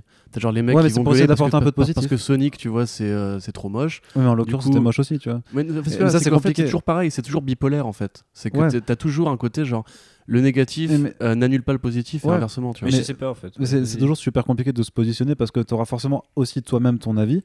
Euh, en, tant que, en tant que rédacteur et tout ça, où tu auras envie forcément à un moment de te positionner ou pas, ou, est-ce que, ou alors est-ce que tu fais vraiment euh, figure de- d'autorité, de, neutralité et du coup tu vas jamais te positionner? Mais justement, euh, quand des gens sauvent des séries, tu vas dire que c'est bien, sauf que bon, dans le cas de Lucifer, nous bah, on trouve pas ça bien parce qu'on n'aime pas la série, ou en tout cas on n'aime pas ce qui a été fait à partir du comics qui est, qui est quand même euh, vachement bien. plus. Et voilà, mais par contre, qu'un Sonic, bah, on va dire, bah ouais, bah effectivement, Sonic c'était moche. Euh, et, et The OA, The, ouais, The OA qui veulent sauver, mais oui, mais personne ne regardait cette série. Mais si, il y avait quand même des gens qui regardaient bah oui, mais tu t'en fous. Donc c'est toujours très difficile de voir qu'est-ce qui est positif, pense- négatif, mais c'est vrai qu'il y a de toute façon des, un impact pense que les parce que ces gens pétitions- se, se peuvent se regrouper je- quand même je et, pense et que les pétitions pour sauver des séries, c'est l'un des, premiers trucs qui manifestent l'énergie du fandom face à des Ouais, mais moi, ça- moi, ça me ou- saoule. Ou à côté des artistes. Ouais. Mais ces derniers temps, on a vu à quel point ça part en couille. C'est-à-dire, il y a des pétitions pour refaire des films, des Ah oui, bah pétitions pour recaster des Star Wars trucs. 8 notamment. Notamment Star Wars 8. Les mecs ont fait des business par rapport à ça, hein, qui Et- font des levées de fonds pour refaire Star Wars Et- 8. Ouais, ouais, non, mais le mec proposait d'avoir plusieurs millions pour refaire le film, alors que genre, bah non, tu pourras jamais. T'as aussi Et- les, cuts euh, che- euh, cheeseless, là, c'est quoi brie free, je sais pas quoi. Sans fromage là de Avengers oui, Endgame, la, la, la- oui, la, la, la cut sans Renoir, sans meuf et sans euh, Voilà. gay de, de Ce qui, Endgame. tu vois, et, et tout ça, ça participe au même truc, tu vois. Mais, mais c'est quand même étrange parce que du coup, on a tourné des, des leviers en fait. euh, Enfin, après, je pense que c'est un. il y a un- J'ai j'ai lu un article qu'il faut que je. Enfin, j'ai mis de côté un article qu'il faut que je lise où il y a une corrélation entre euh, l'extrême droite et le levier d'internet et aussi comment en fait, euh, par exemple, l'extrême droite a retourné. Bah, un, un- un super bon, euh, une super belle illustration de ça, c'est par exemple le cas de James Gunn. C'est typiquement l'extrême droite Mm. qui l'a fait sortir en utilisant euh, une rhétorique Mm, euh, typiquement Social Justice Warrior, on l'affiche sur ça, regardez, il a un passé douteux et tout machin. Bon, en fait, j'ai l'impression que les gens qui veulent vraiment faire du mal ou défendre leur truc ou qui défendent une, une- une vision d'un fandom ou d'un- d'une œuvre ou euh, d'un univers, etc., ils sont super forts pour utiliser des méthodes qui jusqu'à présent ont été utilisées pour des choses positives. Typiquement, sauver une série, même si on n'est pas d'accord avec la série, euh, même si on le trouve un peu nul ou qu'on la regarde pas. Bon, moi je trouve ça toujours cool que des gens se mobilisent pour dire ah putain j'ai quand même envie d'avoir ma dernière saison allez vas-y on va aller voir un artwork. tu vois, y a pas de raison. hein. Voilà, non mais donc du coup ça c'est assez positif. Euh, Il y a des gens qui aussi, euh, bah voilà, on peut penser au fan art ou à la fanfiction, il y a des trucs euh, que moi-même j'ai pratiqué où du coup des gens euh, via le via le, fandom en fait sont inspirés à créer eux-mêmes. Et euh, je pense euh, par exemple des trucs comme Star Wars ou même des trucs comme Batman, des super-héros un peu on va dire très mainstream, je peux peuvent t'emmener vers d'autres horizons et en tant qu'individu t'ouvrir à d'autres choses. Et ça c'est quand même hyper chouette les cercles de discussion. Et j'ai juste l'impression que maintenant enfin qui, qui vont dans ce sens-là j'ai l'impression que limite maintenant avant on te faisait passer de cercle en cercle. Et tu disais euh, ah t'es fan de Captain America lis l'arc de Ed Brubaker enfin t'es fan de Civil War t'aimes Captain America Ed Brubaker Ed Brubaker euh, sur Captain America Ed Brubaker euh, en comics indé euh, ou la grosse frappe. Mais, petit exemple euh, maison. Mais euh, Maintenant, j'ai un peu l'impression que c'est l'inverse, c'est-à-dire que les pétitions, c'est pour refaire les films. Euh, quand on, Ouais, quand on- Robert quand on, quand on s'encercle dans les, Ça n'a pas quand, marché ça. quand on est dans, ouais, Désolé. et quand on est dans des et quand on est dans des cercles et quand les gens déploient leur fandom et leur énergie pour créer des trucs, ça va être typiquement euh, des recuts, euh, tu vois, des, des, choses comme ça. Enfin, il y a les deux, mais c'est ça le truc en fait, qu'il y a toujours les deux, tu vois. C'est très bien par exemple que les fans se mobilisent pour, comme tu disais, genre sauver Lucifer. Bon, ils ont envie de voir Lucifer, tant mieux pour eux. Mais ça va être, comme tu dis, la même méthode. En fait, c'est pas la méthode qui a jugé. Le fait, le fandom, euh, selon comment tu déplaces cette énergie-là, genre je pense à Joker par exemple. Euh, Joker, enfin, il y a plein de gens qui euh, ont milité pour que le film ne se fasse pas, tu vois, ou qu'il ne sorte pas, ou qu'il sorte euh, dans un certain contexte, ou qu'on change des trucs dedans, tu vois. Et pour le coup, ça part d'une bonne intention, c'est-à-dire que c'est des, des, parce qu'on parle aussi de l'extrême droite, mais il y a aussi des gens, euh, des communautés qu'on va dire woke, tu vois, qui vont être très euh, véhéments, très, très voraces dans, dans leur sujet, tu vois. C'est vrai qu'il y, a- il y a un côté un peu gardien parfois là-dessus. mais voilà, la, la- la crainte c'était que Joker soit un film qui puisse inspirer euh, les incels ou qui puisse inspirer les tueurs en série, etc. Peu importe que ce soit vrai ou non, le fait est qu'il y a eu des mouvements, il y a eu des gens qui ont essayé de. euh, des journalistes même qui se sont exprimés là-dessus, qui ont, qui ont dit non, mais ce film, moi j'en veux pas, ça m'intéresse pas, etc. Et j'ai envie de dire, c'est leur, droit, c'est leur opinion, ils font ce qu'ils veulent, mais ça a presque modelé justement l'influence, parce que ce sont des gens qui ont une communauté. euh, qui ont une communauté du jeu, ils- qui ont une image en fait si tu veux de prescripteurs Ouais. et du coup il suffit qu'ils disent Joker est un film d'une seule pour que ça ça modèle la vie de certaines personnes qui sont prêtes à le croire et quand ils vont voir le film ils vont limite être dans une sorte de position défensive en mode on a fait un podcast là-dessus d'ailleurs en mode puisque justement je suis dans ce fandom là de, euh, du, du woke euh, Batmanverse, tu vois, on va dire, si on doit nommer ce truc-là. Euh, c'est très je- précis. mais ouais. voilà, je, je suis ok pour Zoé Kravitz, mais je suis pas ok pour Joker.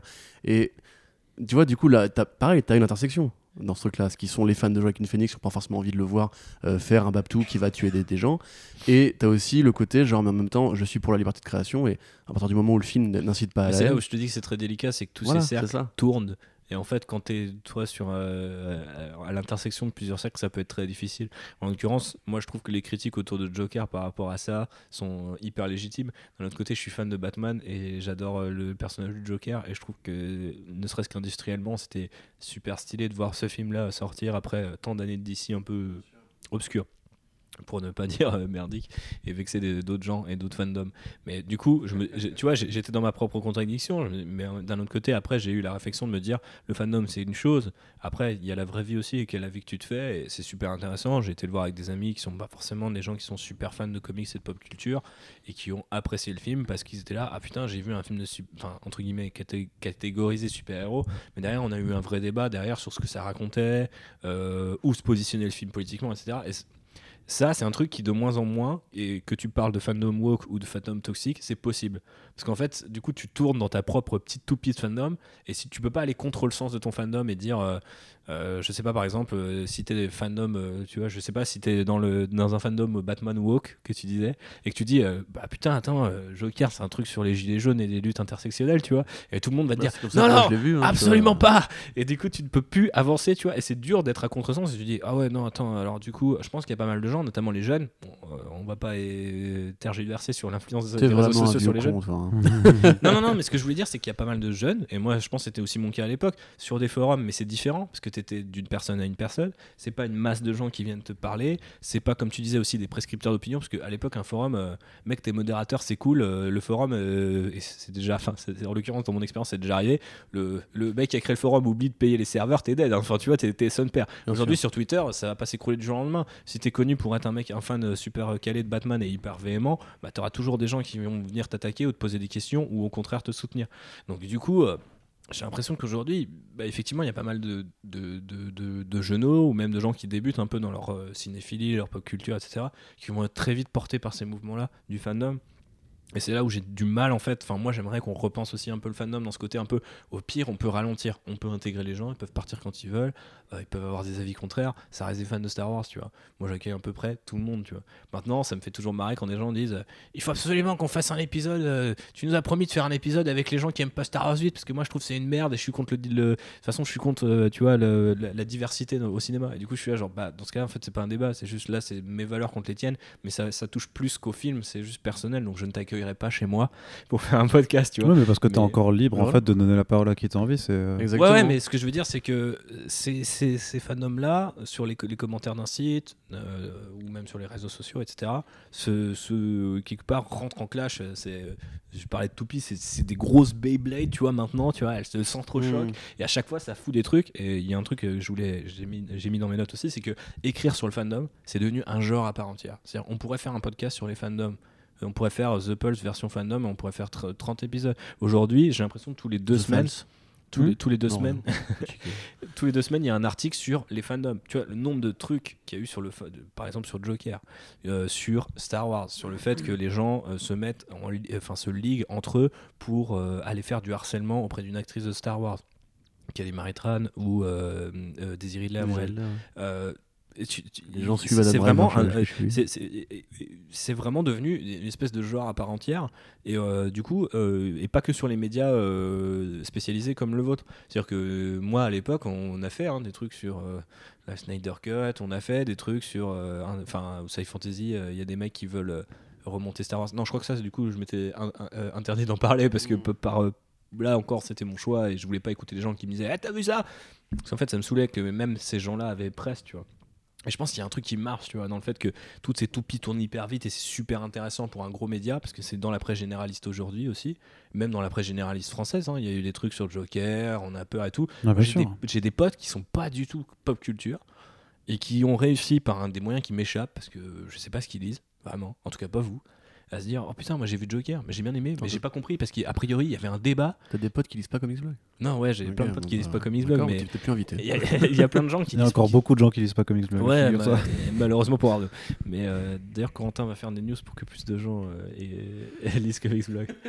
Il me fait un Je, beau je doigt. répondrai pas à ces. Mais euh, non, mais vous voyez ce que je veux dire? Du coup, c'est c'est juteux un peu, tu vois. Et euh, nous-mêmes, on en, enfin nous-mêmes, je, je l'ai jamais fait euh, dans Outrider, mais je pense qu'à l'époque sur Comics Blog ou etc, cette espèce de guéguerre, tu vois. Typiquement, je crois que c'était, euh, je sais pas. Alors merde, comment il s'appelle euh, cet auteur de comics qui a fait euh, Silver Surfer, Spider-Man, Dan Slott.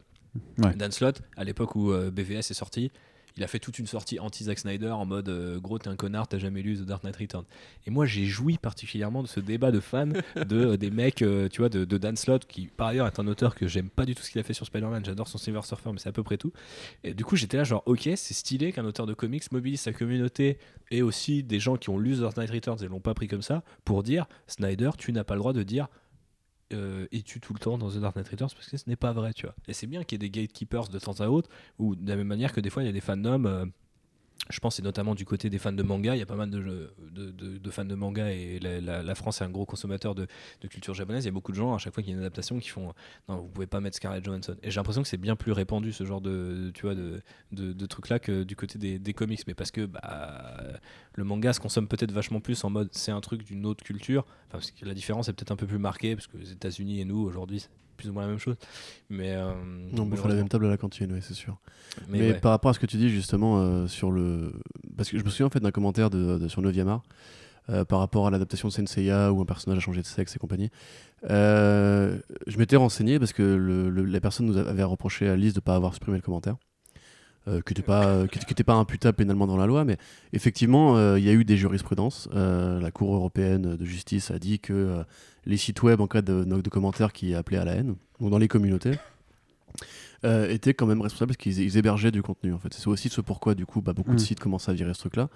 Et c'est aussi pour ça que moi typiquement je préfère, et c'est là que je reviens à mon truc tout à l'heure, c'est que je préfère encore si tu veux aller au contact et essayer d'expliquer, de parler avec euh, les vrais fans toxiques. Parce que moi ça m'excite pas du tout dans des débats de mecs euh, qui vont juste se manger le nez, tu vois, parce que j'ai pas confiance dans les gens pour être capable justement d'avoir un terrain d'entente. Et en général, ça va finir soit par les goûts et les couleurs, soit par coup, pourquoi toi tu connais rien. Parce que si tu veux, moi justement, j'ai une sorte de rôle, pas de prescripteur, mais de garde-fou. C'est-à-dire que euh, sur Comics Blog, on a quand même euh, de tout. Tu vois, on a des gens de chaque horizon qui viennent. Et euh, le fait est que le fandom comics, typiquement, est un milieu qui est très poreux au débat politique. C'est-à-dire qu'on va arriver tout de suite justement sur le racisme anti-blanc, sur la SJW, les femmes, la société, comment elle a évolué, le, le mouvement MeToo et compagnie. Et euh, nous, on n'a pas forcément le droit ou le devoir de s'investir dans euh, l'écriture politique de nos articles. Moi, je considère qu'on a le droit de le faire et on, se doit de le faire. Mais euh, nos lecteurs ne sont pas, obligés de penser comme nous. Et par exemple, dans ce cas-là, si tu veux, je préfère, si tu veux, laisser une trace d'un débat justement relativement serein où tu peux présenter des arguments comme une sorte, si tu veux, de charte de conduite en mode si vous tombez sur un mec qui vous tient ce discours-là, voilà ce que vous pouvez lui répondre. Hmm. Tu vois, c'est plus une sorte de je vous donne le bouquin clé en main de genre voilà pourquoi cet argument-là n'est pas valable. Et aussi pour montrer au mec qui passe derrière lui et qui a envie de faire la même rhétorique pourrie, il lit les commentaires, il voit qu'il n'est pas bien, bien le bienvenu ici et il se casse, tu vois. C'est une façon pour moi, si tu veux, justement de, de fermer un peu le, cercle poreux. C'est une façon, si tu veux, de dire euh, dans ce, cette communauté, dans ce fandom-là, euh, tu n'es pas le bienvenu parce que justement, comme tu dis, tu peux dégager les mecs aujourd'hui. Et tu peux le faire via les réseaux sociaux, c'est pareil, tu vois. Tu peux commenter, tu peux ban, tu peux. C'est euh, difficile quand même. Oh, je sais pas. Moi, je sais à titre le masquage, euh, depuis depuis Comics Blog qu'il y, y, a des gens qui créent des comptes quand je les masque, quand je, les, je les bloque qui crée des comptes pour revenir me, me ouais, on en a un aussi, euh, c'est le, fan d'Eminem tu veux. Ouais, c'est celui-là et je soupçonne que c'est lui qui vient nous faire chier dans les commentaires typiquement euh, et qui dit à Splinter que c'est pas un vrai journaliste ciné alors que le mec a juste 10 ans de boîte en ciné c'est pas il y a pas de y a mais, pas non, de... mais non mais y a, y a, du coup c'est, ça rend difficile tu vois le, le, le, tout le débat autour de qu'est-ce que tu laisses est-ce que tu, est-ce que tu laisses pas et notamment parce que je raccroche avec le, le fandom je trouve que c'est un moyen d'entraîner vachement les gens hyper vite de nos jours dans la dans la positivité, la passion. Euh, tu disais, putain, vous m'avez saoulé avec le trailer de Star Wars 9. Et c'est vrai que moi, pendant, pendant une semaine. Mais je disais pas vous, toi, JB et compagnie, je disais les, les, ah non, mais la, Terre. C'est-à-dire que moi, par exemple, mon Twitter est forcément très orienté Star Wars. Donc si j'ouvre ah euh, le truc pendant une semaine, j'ai tous les screenshots et tout. Donc moi, les gens qui disent, ah non, mais là, je bloque le mot-clé, je verrai pas d'image, je suis là en mode. toi, tu as de l'espoir parce que moi, personnellement, je sais que c'est pas possible. C'est-à-dire que, euh, genre, à moins de disparaître de Twitter pendant deux mois et demi, je pourrais jamais faire ça, tu vois. Et, euh, mais je trouve ça cool en fait parce que d'un coup, le fandom se réunit autour d'un objet et la plupart des gens kiffent et euh, vont prendre des micro-détails, vont, d'ailleurs aller beaucoup trop loin dans ces micro-détails, mais il y a un moment encore de le produit fini n'est pas sorti, donc pour l'instant, il contente tout le monde ou il a, il a en tout cas le potentiel de contenter plusieurs gens, une majorité de gens.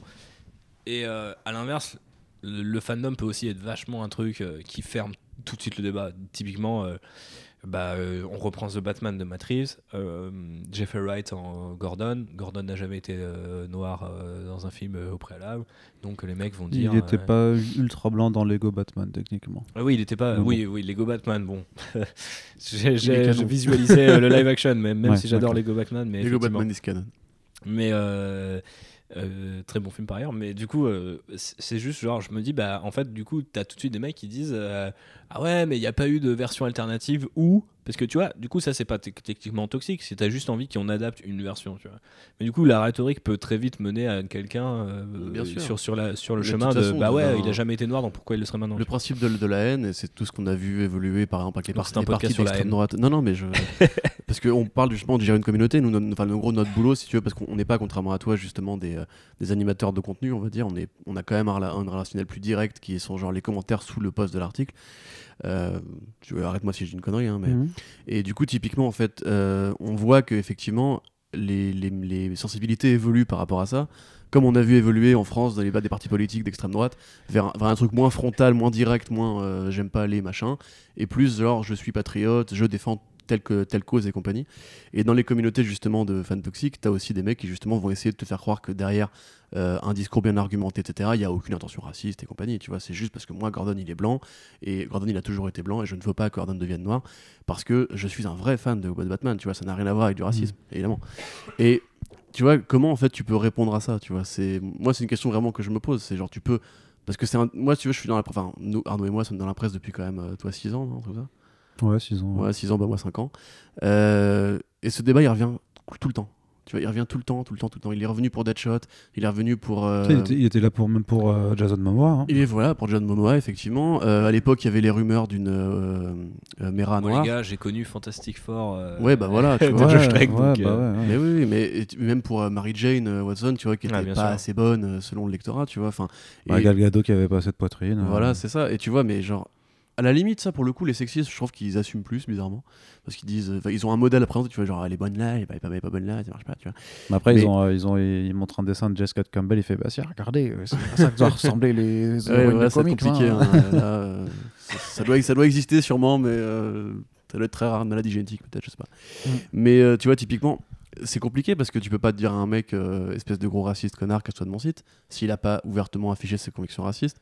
Du coup, en fait, t'es limite obligé de le pousser vers la lumière, tu vois, de lui, de lui dire. Euh, alors déjà, moi, si tu veux, j'essaye, entre guillemets, pour la, gestion du fandom, de leur expliquer par A plus B qu'en fait, c'est pas si grave. Euh, et que en fait c'est juste de la fiction et que les, les, œuvres évoluent c'est le principe tu vois comme Star Wars a évolué vers une héroïne un héros un héros noir et un héros probablement gay et sud-américain enfin voilà Sud-américain en tout cas. Ouais. mais oui, mais, pour beaucoup de gens, c'est un truc que Disney va pas, va pas oser dire, mais qui est assez euh, dans le sous-texte, tu vois. Euh, c'est ce qu'on appelle le fanon, le canon des fans. Le fanon, ouais, c'est ça. Et euh, c'est comme si Boba Fett est une femme et compagnie, tu vois, une époque, il y avait ce truc-là. Mais du coup, tu peux, tu peux essayer de leur expliquer justement que l'univers de fiction évolue, qu'en fait le fandom lui-même doit évoluer, mais tu as des fandoms qui justement restent statiques. Et il serait statique pour, des raisons précises, tu vois. Il y a une raison pour laquelle aujourd'hui tu as un woke Batman first, tu vois. C'est parce que on a, on a vu l'évolution de la société, le mouvement Black Lives Matter, le mouvement MeToo, etc. Il y, en a, il y a des gens qui ont, qui ont voulu euh, aller vers ce changement-là. Mais il y a d'autres qui, pour des raisons personnelles tu connais un fandom qui euh, reste vraiment statique ah bah le, fandom des comics, c'est super statique. C'est très, très, conservateur. Le fandom des comics, c'est encore là à te parler des New Teen Titans euh, d'il y a 30 ans, de, des X-Men de Perez et Byrne. Et ils ont, ils ont pas tort en un sens. En 2019, le fandom des comics. Tu prends Harley Quinn. Harley Quinn, par exemple, combien de mecs j'ai vu, je dis bien de mecs, j'ai vu euh, qui m'ont répété à corps et à cri Bruce Timm, Paul Dini, point, Harley Quinn, la nouvelle n'existe pas. Et she's not canon, tu vois, limite. Et tu vois, voilà, ça, ça c'est un fandom qui est, qui est méga statique c'est parce que moi bah, personnellement j'adore aussi Harley Quinn euh, Matt Love et compagnie mais je veux dire c'était il y a longtemps et on a essayé d'évoluer ce personnage là mais il y a des gens qui sont contre l'évolution c'est tout. Et c'est vraiment aussi bête que ça. Alors ça a des raisons euh, sociales c'est des raisons artistiques peut-être qu'ils ont lu des histoires de cette nouvelle Harley Quinn qui leur ont pas plu. Non mais moi, si tu veux, je comprends très bien que ce soit pas bien, mais ça, ça trouve son public, manifestement. Tu peux en vouloir à DC Comics d'insister là-dedans, tu vois. Et à la c'est là où je disais que euh, c'était compliqué, c'est la même, euh, c'est le même raisonnement. J'ai parfois avec des gens qui me disent j'ai pas aimé Star Wars 8, mais pas pour les raisons que tu penses.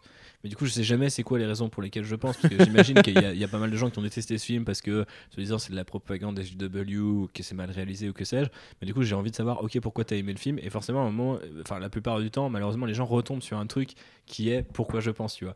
Et c'est un peu pareil parce que moi, en l'occurrence, je déteste euh, l'époque. alors Harley Quinn, Connor, Palmiotti, pour, pour moi, c'est vraiment un truc genre tu ne peux pas faire lire ça c'est vraiment horrible. Mais d'un autre côté, je ne viendrai jamais passer mon temps, tu vois, à refuser la comment dire le, nom Harley Quinn à ce personnage là tu vois genre voilà, euh, ça. force est de constater comme tu disais que ça vend et que ça plaît à certaines personnes donc euh, c'est là où parfois il euh, faut remettre un peu Arnaud disait qu'on était dans une société un peu égoïste et, oui, très égocentrique. Et, et, je pense qu'il a effectivement raison, mais je pense que c'est aussi parfois où l'individu doit reprendre un peu le pas sur le fandom, c'est-à-dire il y a un fandom de ce truc-là, tu n'en fais pas partie, ce n'est pas grave. Tu es voilà. un individu qui a l'occasion de lire de très bons comics ailleurs, ou même de relire euh, Mad Love si il y a vraiment que ça. Bah oui. Mais en l'occurrence, il y a d'autres trucs qui se font sur Harley Quinn qui sont peut-être intéressants. Je pense à ce qui est en exploré en ce moment, par exemple, euh, sur le Black Label. Mais justement, moi, ce qui m'en fout, c'est que toi, tu animes une émission Star Wars. Tu, dois quand même te rendre compte que justement, le, le Star Wars euh, fandom, il est pas c'est pas qu'il est statique. Tu l'as pas nommé du coup l'émission s'appelle comment il est pluriel. Ah, c'est euh, Outsider je Star Wars en direct. euh, c'est le faucon Millennium. C'est une corvette corélienne je sais le, faucon de Millennium non c'est ça, mais euh, du coup bref tu vois bah, typiquement moi quand j'ai grandi avec Star Wars j'ai grandi comme tout le monde avec Star Wars mais bon c'était des bons films quand j'étais gosse super ok d'accord. Il se trouve que j'aime beaucoup la prélogie par exemple et toute ma vie on m'a insulté à cause de ça pas moi. Non, voilà. Mais tu vois, euh, c'est un truc qui est super statique. Genre, combien de gens ont gueulé pour le 7 Les mêmes gens ont gueulé pour le 8. Tu leur files Rogue One, c'est un petit peu de. Non, mais peut-être pas les mêmes gens exactement. Mais je veux dire, il y avait une même quantité de gens qui détestaient. Parce que j'ai gueulé, gueulé pour le 7, j'ai adoré le 8. Tu vois, mais je pense que Star euh, Wars. moi, j'ai pas trop aimé. Enfin, j'ai bien aimé le 7, pas trop le 8. Moi, je, suis pas Après, euh, je suis complètement dedans, mais j'ai pas l'impression que, du coup, euh, Arnaud, je pense, a dit le bon terme. Le, le, le les fans de comics, enfin, le fandom comics, si, mais si tant est qu'une telle chose existe encore aujourd'hui. Parce qu'on est quand même dans une société qui est dans l'hyper niche, et là, c'est le marketeur qui parle. Et donc, du coup, aujourd'hui, être fan de comics, ça veut rien dire pour moi. Être fan des Tortues Ninja, être fan de Harley Quinn, être fan de, je sais pas, de Iron Man, pour moi, ça c'est un fandom, tu vois. Et encore, parce que tu es fan de Iron Man, parce que c'est le MCU, ou parce que t'aimes bien, euh, je sais pas, le diable en bouteille, ou euh, genre t'as grandi avec ce truc-là. J'en sais rien. Euh, fan, le fandom Star Wars, aujourd'hui, il est encore catégorisé comme tel et mentionné comme tel parce que c'est l'un des tout premiers fandoms ever, tu vois. Parce que euh, notamment euh, dans les années, euh, bah déjà c'est l'un des premiers univers étendus, enfin cross-média, donc dès 78. C'est l'un des plus gros phénomènes et du puis par la suite, temps, entre la trilogie et la prélogie, ben Star Wars n'a survécu que via son fandom, puisque ce qui a fait que Star Wars a survécu, c'est d'une part en gros un fan qui continue d'écrire Timothy Zahn ou les jeux de rôle et nous fait pas un cours Star Wars. Non mais ce que je veux dire c'est que non mais ça veut dire que le fandom est aussi capable de faire durer des licences quand les auteurs eux-mêmes euh, prennent leur distance par rapport à ça parce que c'est l'histoire de Lucas tu vois c'est de se dire j'ai créé un monstre, tu vois. Genre, et en fait, à chaque fois qu'il y revient, parce que c'est quand même son truc à lui, on lui dit non, mais Star Wars, c'est pas ça. il y a aussi un côté, euh, tu vois, dans le fandom, il y a aussi un côté, euh, on en a pas parlé, je crois, précédemment, mais il y a un côté hyper, tu t'appropries un truc. C'est-à-dire, ça devient à toi, tu vois. C'était déjà pour le cas pour la prélogie, tu oui, vois. Oui, bien sûr. Mais donc, du coup, aujourd'hui, moi, j'ai du mal à, j'aurais du mal à dire le, le, fan, le fandom de Star Wars est statique parce que de base, le schisme a commencé avec le retour du Jedi, voire même, ça a été mis en parallèle après la sortie des derniers Jedi de Ryan Johnson, euh, voire même l'Empire contre-attaque. C'est-à-dire qu'il y avait déjà des gens qui considéraient que c'était trop sombre, ou que ça allait dans une direction, que c'était devenu chelou.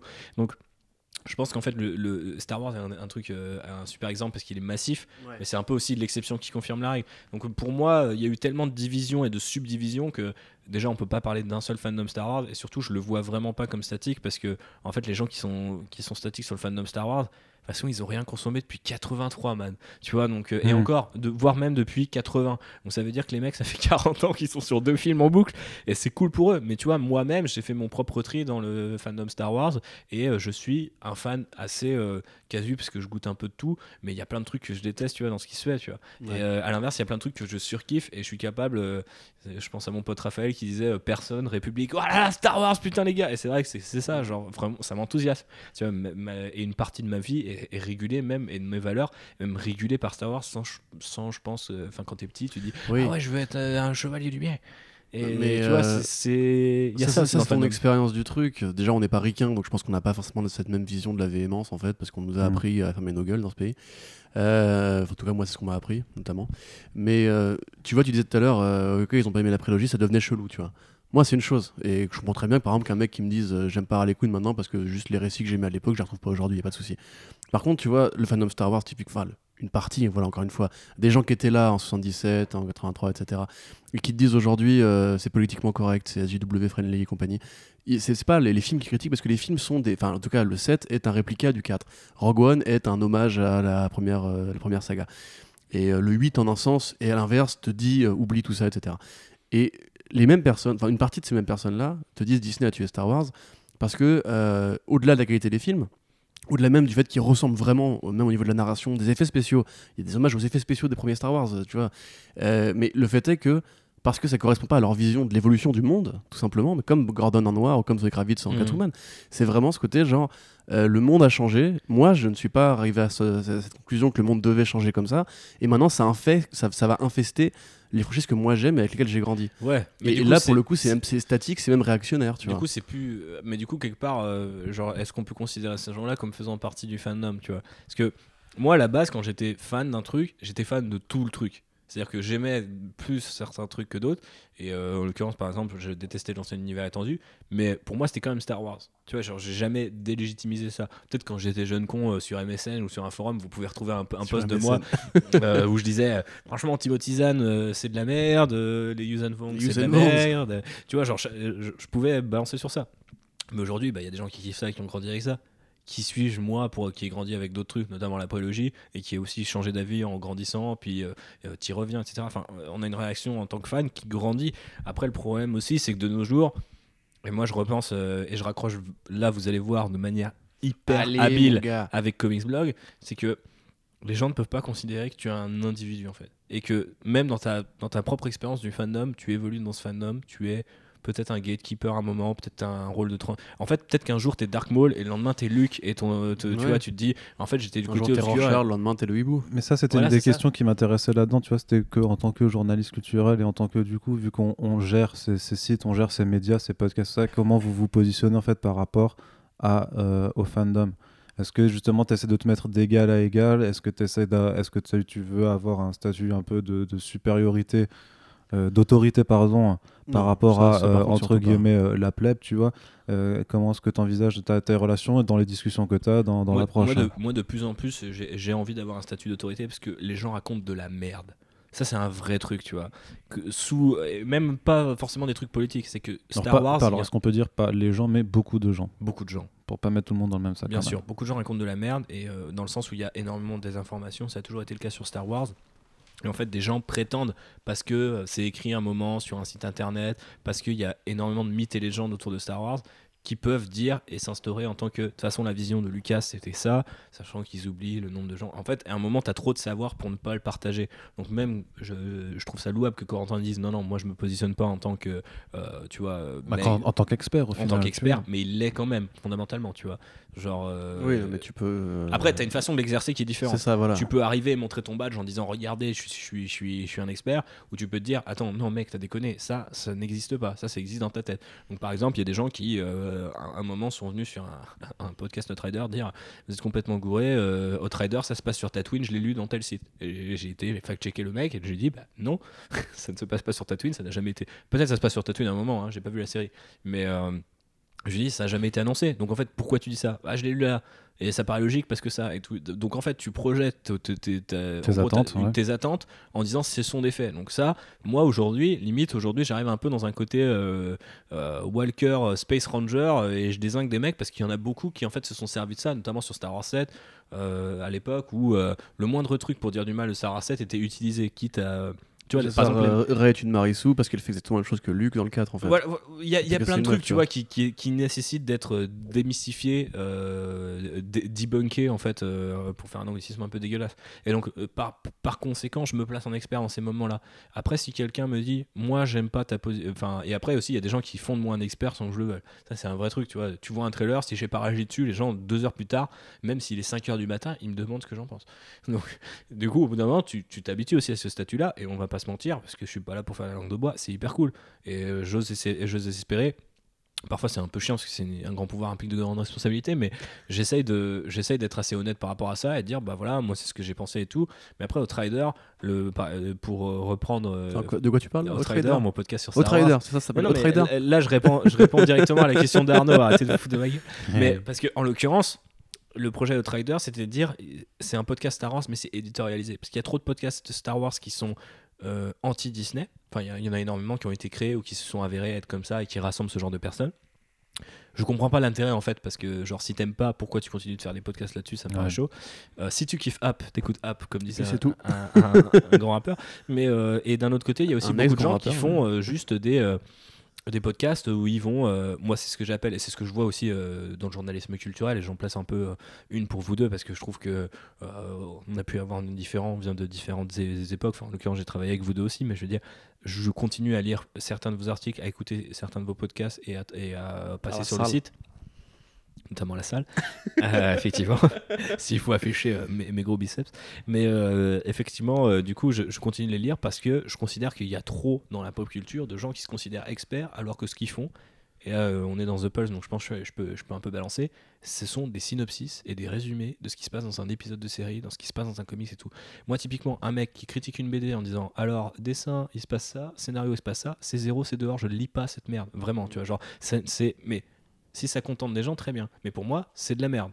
Donc je, le dis texto, c'est de la merde. Donc à partir du moment, les gens qui ne font pas ça, pour moi, automatiquement, reçoivent un petit badge, un statut expert, tu vois, genre de la BD, parce que déjà ils font l'effort, tu vois, et ils se disent bon bah ok, on, va essayer de te raconter ce qu'il y a derrière, et, même des fois ça se passe aussi sur des news, parce qu'il y a des gens qui remettent pas en contexte, par exemple euh, Catwoman noir. Il y a des gens qui peuvent très bien se dire bon bah voilà c'est Zoé Kravitz, euh, démerdez-vous, tu vois. Il y a des gens aussi qui vont dire bah ouais Frank Miller, rappeler, mettre du contexte, et ça c'est du travail, donc il faut souligner ce travail-là.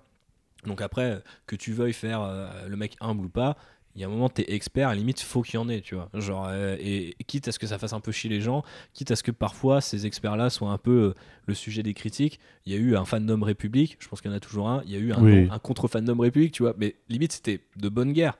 Il y, a, un fandom République. Es le, Moi, je t'aime, tu sais. Comment dire, République, il y a, il y a un certain fandom. Euh, non, mais du coup, sur Star Wars. Qui t'apprécie beaucoup. sur quoi? Sur Star Wars sur, Star Wars? La garde des étoiles et qui a envie de.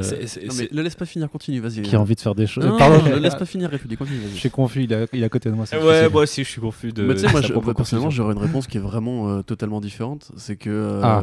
comme je l'ai dit, déjà de base, j'ai commencé par l'agressivité avant de me mettre à la tempérance parce que ma vie a fait Attention, que. Attention, j'ai parlé d'être expert. Ça veut pas dire.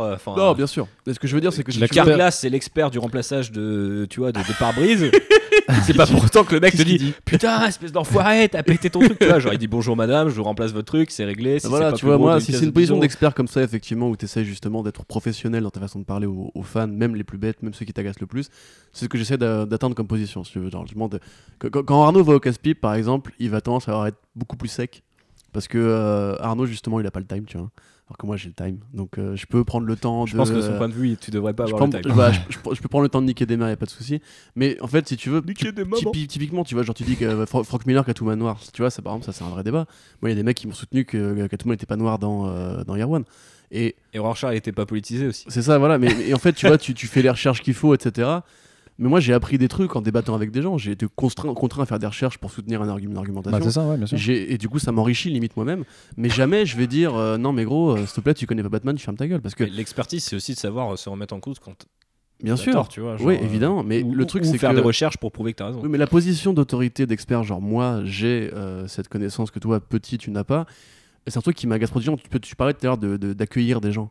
Et même les gens les plus énervants, il faut les accueillir avec de la pédagogie, même quand tu crois que t'en sais plus, c'est pas toujours le cas. Et moi, je tombais sur des mecs quand savaient beaucoup plus que moi. Et de la même façon, j'ai jamais essayé, si tu veux, de, faire valoir une sorte de concours de beat, tu vois. Euh, tu vois, moi, les gens, même pour le coup, les vrais faf qui viennent nous faire chier, limite, je sors du débat de mon expertise personnelle sur les comics et j'essaie de parler à l'individu, tu vois, à l'être humain pour lui dire, comme tout à l'heure, tu t'en parlais, tu vois, genre, je n'ai pas le pouvoir décisionnel sur Catwoman, enfin, sur Kravitz, sur Catwoman.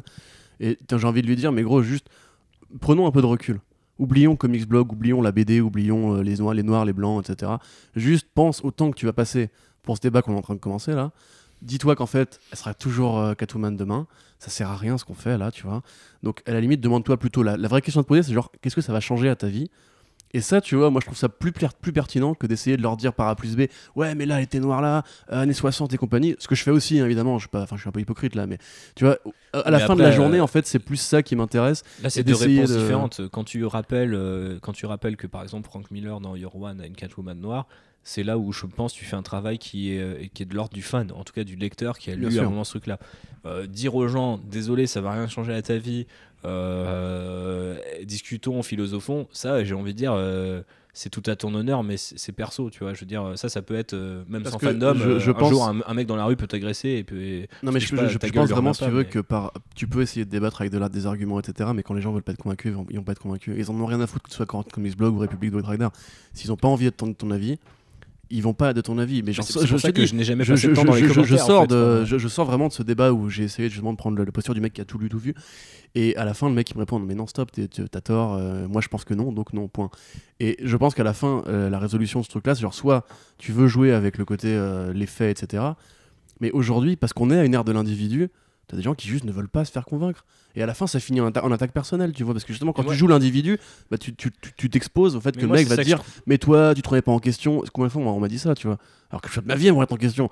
Et on m'a dit, genre, euh, parce que t'as lu ça, tu crois que tu, connais tout mieux que tout le monde et compagnie. Et en fait, il y a un vrai piège à jouer le côté. Euh, mon, avis est plus rationnel que le tien parce que j'ai fait ci, parce que j'ai fait ça.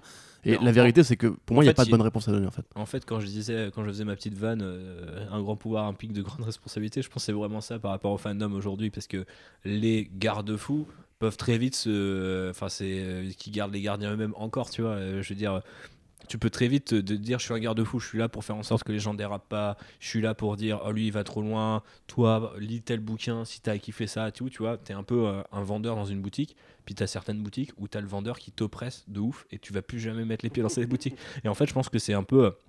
Euh, euh, surtout dans cette culture de la performance dont je parlais tout à l'heure, être fan aujourd'hui, c'est un peu ça, tu vois. C'est-à-dire, si tu as lu tous ces trucs, si tu as toute cette connaissance en toi, tu as plein de moyens de l'utiliser. Alors, bien sûr, il y a des biais personnels sur, euh, je sais pas, ta vision de la politique, ta vision du monde, etc., qui vont rentrer en cause. Mais même sans ça, mettons qu'on soit des gens complètement apolitiques, ce qui n'est pas le cas, mais ça, peut-être qu'il y a des gens qui n'aiment pas parler politique sur, euh, sur Internet, et c'est tout à leur honneur bah, euh, il y a une façon d'accueillir et de discuter avec les gens qui, est très différente, tu vois. Euh, et moi, pour raccrocher avec ce que je disais au tout début avec le fandom Warhammer, qui aujourd'hui revit une espèce d'âge d'or. Enfin, je pense qu'il n'y a jamais eu de meilleur âge pour faire du Warhammer en fait, alors que typiquement c'est un truc où on pensait que c'était en déclin depuis des années et que de toute manière on n'arriverait jamais à l'époque où on a commencé, tu vois. Et aujourd'hui, tu vois, je vois des mecs qui en fait genre moi à l'époque je pétais les plombs parce que j'arrivais au moment où on était déjà dans la descente tu vois genre on, allait déjà toucher le fond. Et on l'a touché et on remonte. Et en fait maintenant il y a des mecs qui ont parce qu'ils ont vécu cette expérience entre guillemets un peu traumatique à divers euh, enfin avec mille guillemets parce que voilà c'est tranquille hein, euh, les figurines qu'on sortait n'étaient pas exceptionnelles il n'y avait pas beaucoup de sorties et, et je sais pas l'histoire était pas très bien. Enfin bon voilà mmh. ça change pas une vie quoi mais parce qu'il y a des gens qui ont vécu ça, ils considèrent qu'aujourd'hui, euh, dès qu'il y a quelqu'un qui dit Putain, j'adore ce qu'on fait en ce moment, c'est, je pas, un suceur ou euh, il n'y a pas d'esprit objectif et tout. Et t'es en mode genre, man, si en ce moment, les gars arrivent à sortir tant de figues, euh, représenter tant d'univers et faire avancer le leur, tu vois, proposer des nouveaux jeux, en, gros, il y a tout qui avance. Et là, c'est un, un bon exemple pour Hammer parce que c'est un truc où tu peux posséder en fait ce que tu c'est à dire euh, bon tu peux posséder des fixes Star Wars mais là tu les peins et tout tu vois. T'es limite participant dans cette histoire et donc tu te l'appropries. Et c'est dans un truc où genre aujourd'hui on est dans un dans un moment où c'est super génial de vagabonder d'un de leur monde à l'autre, euh, d'un de leur jeu à l'autre, et de se dire ah ouais, euh, un coup je suis que sur des pilotes d'avion, un coup je suis sur des grosses batailles, un coup je suis sur des petites escarmouches, un coup c'est de la fantaisie, un coup c'est de la SF, etc je veux dire, cette richesse-là, elle est permise parce qu'à un moment, des mecs se prennent la tête, travaillent et se positionnent en tant qu'experts et en fait te donnent accès à ça. Et en l'occurrence, eux, ils ont euh, complètement coupé les influenceurs. du coup. Ouais, mais je veux dire, aujourd'hui, euh, c'est difficile aussi de laisser parler les, entre guillemets, les gens qui font leur propre truc. Parce que euh, maintenant, on a des influenceurs, comme je te disais, des fans qui performent plus que d'autres. Euh, l'exemple qui est bon avec Warhammer, c'est que pendant un temps, ils, fonctionnaient vachement avec les influenceurs. Ils ont complètement loupé le, tournant des réseaux sociaux, etc. Et aujourd'hui, ils intègrent leur propre truc parce qu'ils se sont rendus compte que bah, qui parlait mieux de leur univers, bah, c'était eux, tu vois. Donc là, après, c'est du marketing aussi. Mais quand les gens sont vraiment sympas et aiment ce qu'ils font, et ben en fait, le fandom, il objectivement, il est devenu positif parce que de toute façon, les mecs étaient tellement absents des réseaux sociaux que tous les gens négatifs sont partis dans leur coin. Et eux, quand ils sont revenus, bah, ils sont arrivés avec tellement d'énergie et d'humour. En, l'occurrence, je pense pas mal l'humour et euh, on va dire la décontraction qui fait que ça a marché. Euh, et tout ça, je pense pour dire que quand, quand tu es positionné par la force des choses, parce qu'il y a un moment, des fois, tu fais même pas exprès d'être fan. Tu vois, je veux dire. Euh, il n'y a aucun moment je me suis positionné en tant que fan de Warhammer. Sauf qu'en fait, il y a un moment où c'était vraiment nul et que j'étais encore en train de lire des bouquins et de faire des figurines. Donc, de base, j'ai généralement 5 voire 10 ans de plus que les gens qui ont mon âge et qui ont repris maintenant, tu vois. Parce que moi, j'ai jamais arrêté. Donc en fait, les, gens, ils sont là en mode Oh, Thibaut, le gardien du temple, dis-moi ce que je dois lire et tout. Je suis en mode mais ce que tu veux, man? Il y a des trucs, c'est tellement génial, c'est cool, tu vois. Après, ça, reste, ça, reste, flatteur quand on te considère comme ça. Mais voilà, mais je le disais tout à l'heure, ça, reste flatteur. Mais après, tu vois, c'est c'est tu peux faire ce que tu veux de ce pouvoir. Et euh, c'est hyper euh, enfin c'est marrant qu'on soit qu'on soit hébergé sur les ondes de nos comics blog mais je sais pas si c'est vraiment un pouvoir euh. mais bah, si c'est vraiment bah, ça. t'as as le pouvoir de donner aux gens l'envie de participer à ton fandom de créer avec toi. En l'occurrence avec Warhammer il y a vraiment eu, toujours eu ce truc de tu crées ton armée tu crées son histoire tu crées ses couleurs tu crées ses bannières etc il y a vraiment un truc où tu t'appropries quelque chose et c'est un bac à sable. Donc en fait si tu le donnes si tu donnes ces, ces clés là de cet univers en disant de toute façon c'est de la merde tout ce qu'ils ont fait c'est nul à chier, regarde tes filles, elles sont mal peintes, ah, forcément le gars il va avoir une expérience de merde et soit il va devenir un fan toxique ou soit il va juste pas être fan. Et le truc, c'est que moins il y a de fans, et moins toi, tu auras de chance de vendre. Enfin, moins l'entreprise aura de, vendre, euh, de chance de vendre des figurines et donc d'en produire d'autres, tu vois. Donc, euh, il y a aussi un côté thune à un moment qui rentre en compte. Mais euh, moi, je suis pas, j'ai pas de problème en venant d'une école de commerce à parler de thunes, et je suis conscient que, bah, en fait, la positivité des gens fait qu'il y a une positivité aussi économique, et que cette positivité économique peut ramener aussi la positivité des gens parce que les gens se sentent représentés. là, tu parles d'un truc quand même très précis. Tu parles du fait d'inciter les gens à consommer, à acheter et à, à kiffer ce qu'ils font. Mais à kiffer mais, je veux dire, tu vas dans des, si tu, vas dans les comic shops, il y a des gens qui te disent moi ça m'est déjà arrivé hein, je vais pas citer de nom et tout parce que je vais pas me frotter mais euh, à, leur réputation mais je veux dire t'as des gens tu viens tu fais ouais j'aimerais bien lire ça. Ah ouais t'aimerais bien lire ça mais t'as lu ça ou pas? Et t'es un peu en mode genre man je veux lire ça genre euh, m'attaque pas euh, enfin a priori tu vois genre on n'est pas dans mais un ça c'est pas de la toxicité. Enfin ça c'est justement la posture de l'expert. Mais, eh, par la exemple posture de l'expert ça peut être de, de rendre accessible ton expertise tu vois. en tant que justement euh, animateur de Outrider tu vois typiquement la, question de de réagir comme tu disais de répondre aux vrais trolls aux vrais incels. Là on parle, parle pas de mecs qui te demandent quoi lire en fait. On parle de mecs qui viennent dans ton, sur ton terrain pour te dire moi je pense que si et entre guillemets je sais que j'ai raison et euh, après, voilà, tu ranges pas. Encore une fois, John Boyega, par exemple, maintenant Star Wars PC, tu vois. Quoi. Il y a des mecs qui disent maintenant Star Wars et PC, tu vois. Ah, politiquement correct, pardon. Mais ça, tu vois, là, je pas du tout. Là, en, l'occurrence, la plupart des gens déjà vont s'en battre les couilles de ton pouvoir à toi parce que l'avis qu'ils ont eux est un avis qui, entre guillemets, cherche d'autres euh, d'autres types euh, d'influenceurs, on va dire, pour être très vague. on en a aussi, tu vois, nous par exemple. Et là, en fait, tu peux c'est pas une question de genre non mais lis plutôt ça tu vois ça c'est bien c'est juste la question de genre mais comment est-ce que tu peux essayer soit de le remettre dans le droit chemin, soit de faire en sorte que ce mec soit le moins nuisible possible, tu vois.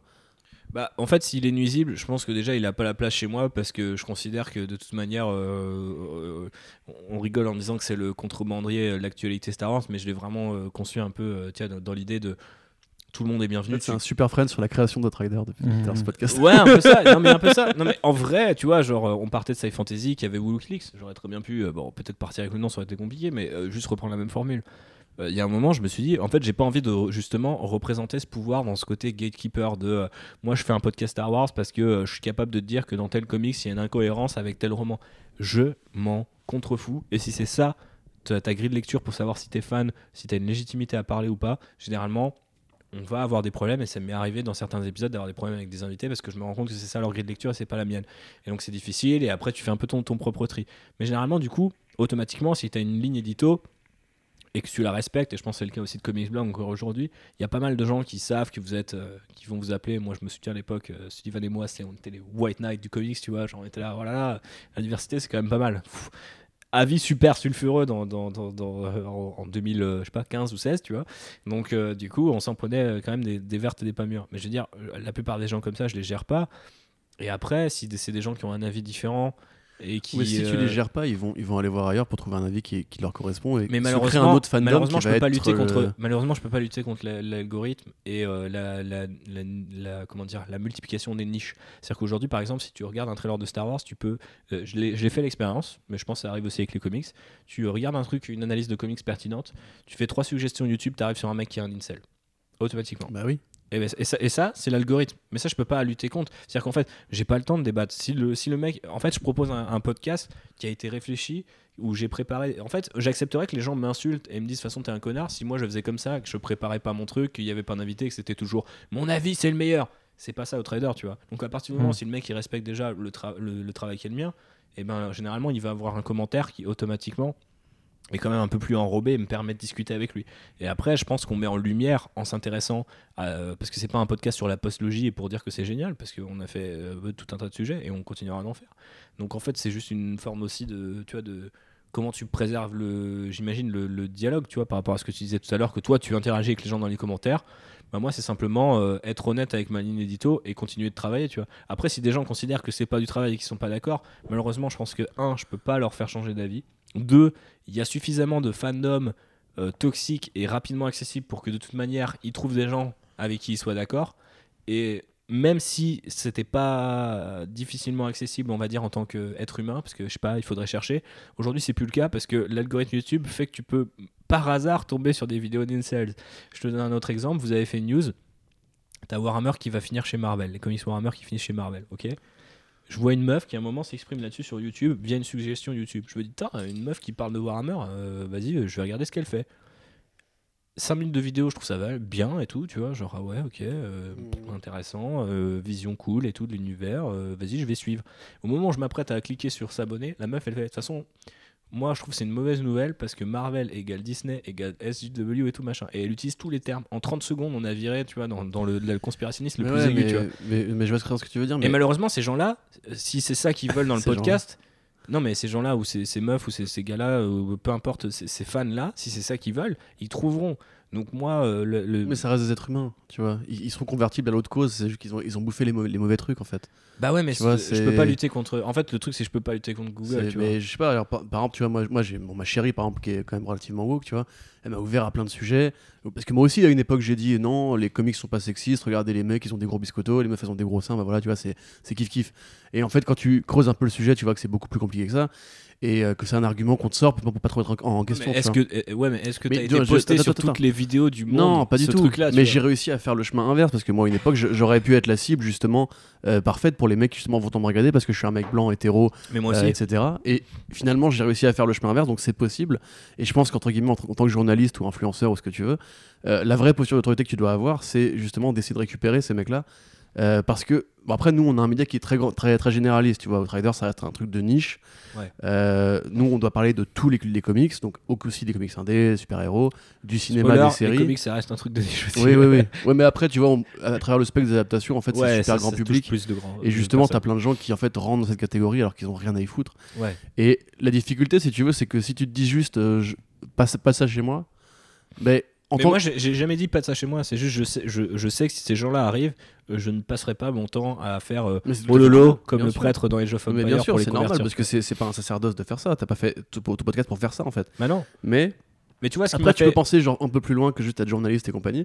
Et tu peux dire, en tant qu'être humain, quand tu vois l'état un petit peu de la société, etc., tu peux dire qu'en fait, justement, les fandoms deviennent toxiques parce que justement personne ne prend le temps en fait. Ouais, mais du coup, après, tu. Ah, ouais, je suis pas d'accord. En fait, je pense que c'est juste que les fandoms deviennent toxiques parce qu'ils sont gérés par des gens toxiques ou, se euh, les, faits des micro-cercles se créent et du coup de plus en plus toxiques et s'enfoncent dans la toxicité. À l'inverse, si toi tu proposes un fandom, mettons, il y a des fandoms, euh, mettons qu'il y a un fandom euh, Outrider, je sais pas si c'est vraiment le cas, mais disons que disons qu'on propose une vision cohérente de Star Wars. Je pense que c'est impossible parce qu'on a des invités à chaque épisode, donc on n'a pas un truc cohérent, mais Disons que les gens se disent, ok, c'est éditorialisé, ils parlent de Star Wars, ils invitent des gens, c'est diversifié, tout ça. J'aime bien. Il y a peut-être un peu des suppléments woke parce que bah, on va inviter des gens de couleur, des gens, euh, je sais pas, de gauche ou, des meufs. Et... base, hein, oui, voilà, c'est ça. Genre, on va peut-être, on va peut-être éprouver Star Wars à l'heure euh, de 2019. Tu vois. Bon, si les gens aiment ça, c'est déjà hyper complexe, tu vois. Les gens qui aiment pas ça, ils ont déjà entre guillemets un peu fait leur choix et je, suis assez content de dire qu'ils viennent pas. Mais, je, pas des choix définitifs, tu vois. Bah ouais, mais en fait, le truc c'est que moi personne m'a sorti de mon choix. Tu, peux pas, tu, peux pas t'improviser en, en, convertisseur d'avis euh, pour tous les individus à chaque bien fois. sûr, mais il y a de la nuance à chaque fois, les gars. C'est ce que je dis. C'est pas, pas ça que je dis. Juste bah, que si tu veux, la, la, réaction qui consiste à dire, genre justement, euh, euh, full camp, casse-toi, je veux pas te voir, qui est pas d'ailleurs une réaction nuancée, ce serait en fait de dire que justement, pour gérer, pour gérer un fandom, tu dois gérer les gens qui sont de ton avis au lieu de justement euh, considérer que euh, vous avez une passion commune, donc vous avez un truc qui vous réunit, et que peut-être justement à travers ça, tu as la possibilité, entre guillemets, de pas forcément influencer la vie de quelqu'un, mais d'essayer de, lui faire voir les, choses selon ton point de vue en fait, qui est le principe de la gestion de fandom. Non, mais j'ai envie de bah, dire. après, il faut juste que d'autres personnes aient, fait le choix de t'écouter. Ouais, c'est ça, bien sûr. C'est un coup de poker. Mais, ouais, mais le coup de poker, quand, quand toi, t'as taffé ton podcast qui a deux heures, que le truc il est didactique, euh, il est, j'ose espérer, divertissant et complet, si le mec il vient me chier sur la gueule parce que de toute façon il a pas écouté le truc et qui dit juste de toute façon la menace fantôme c'est mieux que The Force Awakens, c'est cool, c'est son avis, je vais pas le dégager, je vais, pas, je vais même pas passer mon temps à le dégager. Tu vas juste t'en foutre. Tu vois, je vais juste tu vas laisser faire quoi. Tu vois, mais tu vois, je, mais ce qui me choque encore aujourd'hui, même si je ne réagis plus à ça, alors qu'à l'époque de Comics Blog je pouvais réagir à ça, c'est que je pouvais, je pouvais leur dire les gars, eh oh, j'ai fait un édito là. Combien il y a de mots Toi, tu viens de me dire République, euh, machin. Euh, je dis, euh, prends au moins le temps de lire, ce que parce que des fois, les gens ne lisaient pas, tu vois. Enfin, c'est le cas des réseaux sociaux parce que t'as que l'accroche et quatre lignes. Mais des fois, des gens dans les commentaires du truc, ça veut dire que t'as scrollé quand même. Donc ça veut dire qu'en principe, t'aurais pu lire. Enfin, tu sais, il y a la lecture diagonale, c'est bien aussi. Non, mais hein, bien sûr. On a quelques-uns. Mais je veux dire, mais on en a tous. Mais moi-même, j'ai des mecs qui commentent des trucs sur SoundCloud et qui n'ont pas écouté le podcast, tu vois, parce que c'est pas possible. Je viens de le poster et les gars, ils ont un, un avis, tu vois. Mais ok. Mais à la rigueur, euh, c'est leur droit de le poster, et tant qu'il n'est pas euh, diffamant euh, sur moi, mon équipe ou quoi. mais tu vois, je vais te donner un exemple. À un moment, il y a Phobos qui prend le micro dans le dernier épisode et qui parle de, la menace fantôme et du fait que, bah ouais, par rapport à, la représentation et potentiellement les Gungans qui parlent comme des Noirs américains, c'est quand même un peu chelou, tu vois. Et peut-être on peut se poser la question bah il y a un mec qui a mis un commentaire en timecode sur SoundCloud. Ah Phobos c'est dans le podcast, je sens que ça va parler du manque de représentativité LGBT chez les Gungans. Ça, c'est juste gratos, tu vois. Genre, man, si t'écoutes le podcast, tu sais qu'elle est comme ça, mais pourquoi ça, À quoi ça sert? Enfin, tu vois, genre fondamentalement, à quoi ça va À part venir me faire chier. Mais donc, je laisse couler. Je pourrais censurer, mais je vais pas le faire. Mais elle, elle voudrait que je le fasse, tu vois. Mais après, ça, c'est mon, c'est juste mes valeurs personnelles, tu vois, en mode le gars il veut poser son avis, il a le droit, tu vois, genre. Euh, mais ça, ça c'est pernicieux comme logique parce que là, encore il y a des chiffres, il y a des études. Mais moi je trouve c'est plus, c'est plus pernicieux de rien. Je trouve c'est plus pernicieux de vouloir convertir certaines personnes et pas d'autres parce que de toute façon tu les connais pas. Je veux dire, euh, moi je pense que. Non, mais attends, je suis pas derrière chaque commentaire en train de dire, euh, gros. Mais. non, mais du coup, je trouve, je trouve c'est plus dur d'arbitrer ça que de juste être dans l'universalité de tu t'en bats les couilles, tu vois. Et, et moi, je trouve qu'aujourd'hui, c'est limite plus honnête parce que de toute manière, mon commentaire et le temps que j'investirai dedans, c'est euh, le temps que je n'investis pas dans un podcast qui peut-être fera dire aux gens ah ouais, j'étais pas forcément d'accord avec toi, mais je comprends mieux, tu vois. Parce qu'il y en a plein des commentaires comme ça, ah sans que j'ai à faire de la pédagogie, tu vois. Juste parce que, comme disait Arnaud, les gens ont fait l'effort de t'écouter. Mais par, parfois, ces gens qui arrivent avec un commentaire volontairement provocateur, ils ne cherchent que la provocation et justement cette friction qu'il peut avoir entre les différents fandoms, les différentes variantes de fandom. Mais moi, j'ai plus envie d'arbitrer ces guerres-là, tu vois. Mmh. Genre vraiment, mon fandom Star Wars, il est hyper euh, inclusif. Et si les gens sont respectueux, ils peuvent me dire, je déteste la. Tu vois, par exemple, eh ben, un mec que j'ai rencontré sur mon truc, euh, mon forum Warhammer, où j'étais, maintenant il travaille euh, en Angleterre chez Games Workshop, donc il fait partie de ça. On discute là-dessus il déteste la postlogie. Mais genre vraiment, il, fondamentalement, il déteste la postlogie. Et il écoute tous les podcasts de Trader, tu vois.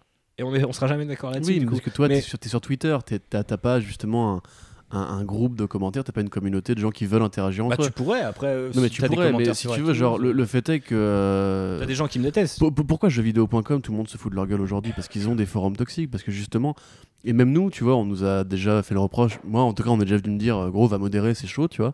Euh, on est déjà venu me dire, votre communauté, franchement, elle est super toxique. Et ça m'énerve d'avoir d'écrire justement pour des gens. Alors, c'est une minorité, évidemment. Mais enfin, ça, c'est chiffre à l'appui, encore une fois. Les commentaires rentrent dans l'appareil éditorial général. C'est-à-dire que tu vas sur un site, sur un sujet X ou Y, s'il y a une page de commentaires, tu vas les lire.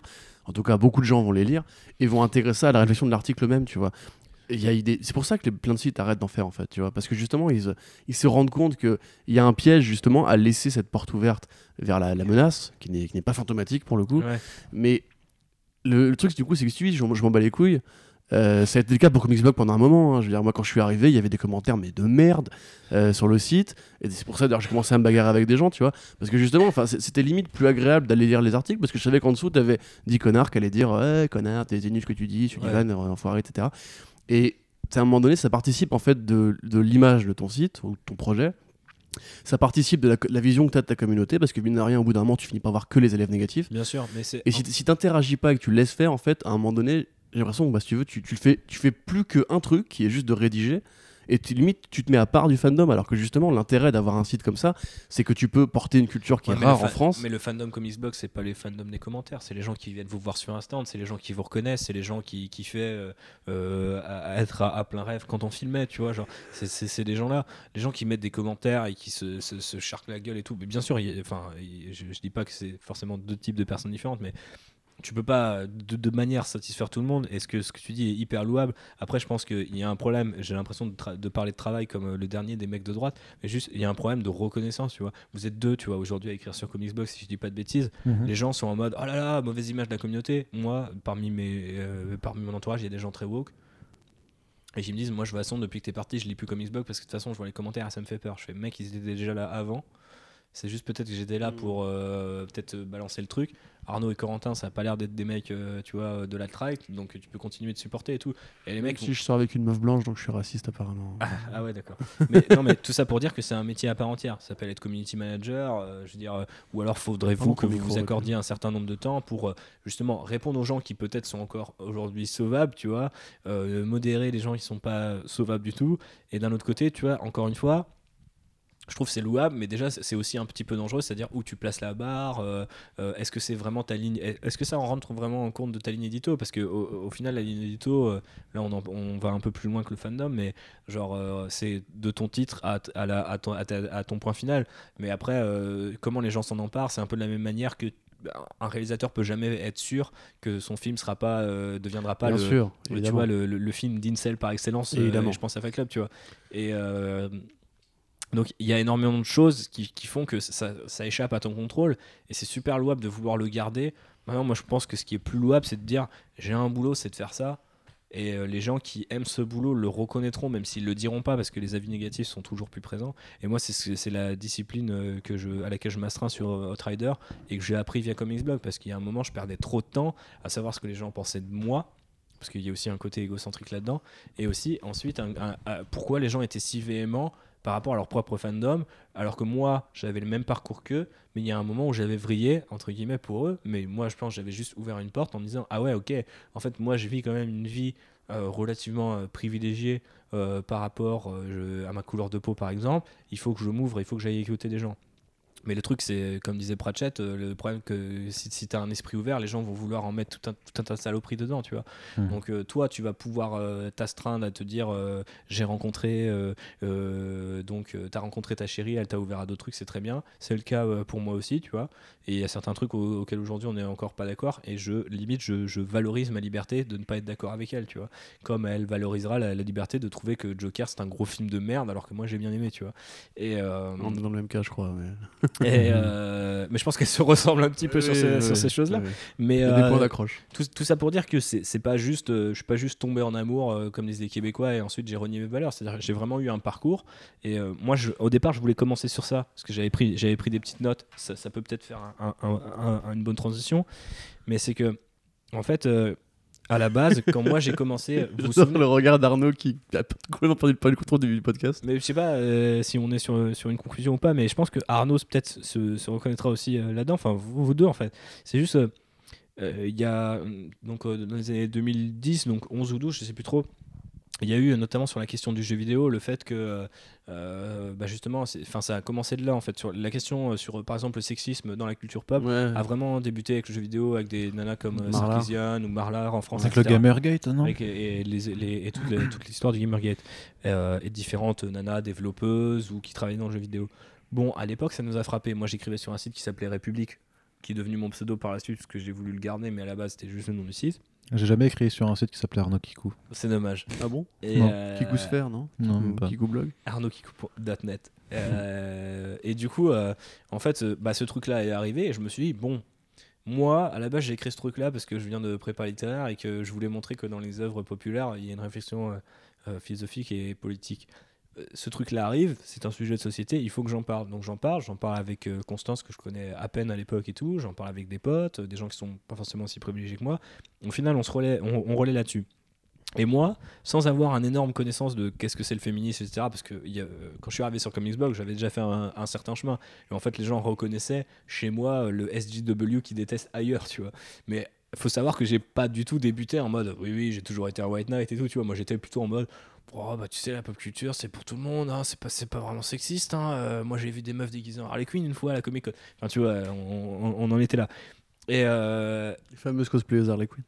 voilà, mais il y, y, a des gens qui du coup détestent, tu vois, par exemple, ce, ce, ce, truc-là. Oui, oui, oui, je confirme. Euh, et bref, du coup, moi j'avais écrit un, un article là-dessus et en fait, ce qui m'avait frappé, c'est qu'il y avait beaucoup de gens qui voulaient tout de suite prendre position, alors que moi, j'avais pas vraiment de bonne réponse, parce que j'étais là, bah quand même, man, euh, enfin, tu vois, t'as joué à des jeux vidéo, tu sais que globalement, euh, les femmes étaient pas non plus, euh, je veux dire, à un moment, faut, faut, arrêter d'être con, tu vois, tu peux considérer que peut-être c'est pas sexiste, que le patriarcat ça existe pas ou quoi, tu vois, je, je te demande pas d'être à un niveau hyper avancé de, de compréhension de ta société, Maintenant, tu peux quand même te rendre compte que le short de Tomb Raider, il est plutôt, il plutôt, euh, plutôt mini, tu vois, alors que euh, euh, et, tu peux pas me dire ouais, mais Doc Nukem, il a des pecs, c'est la même chose, tu vois.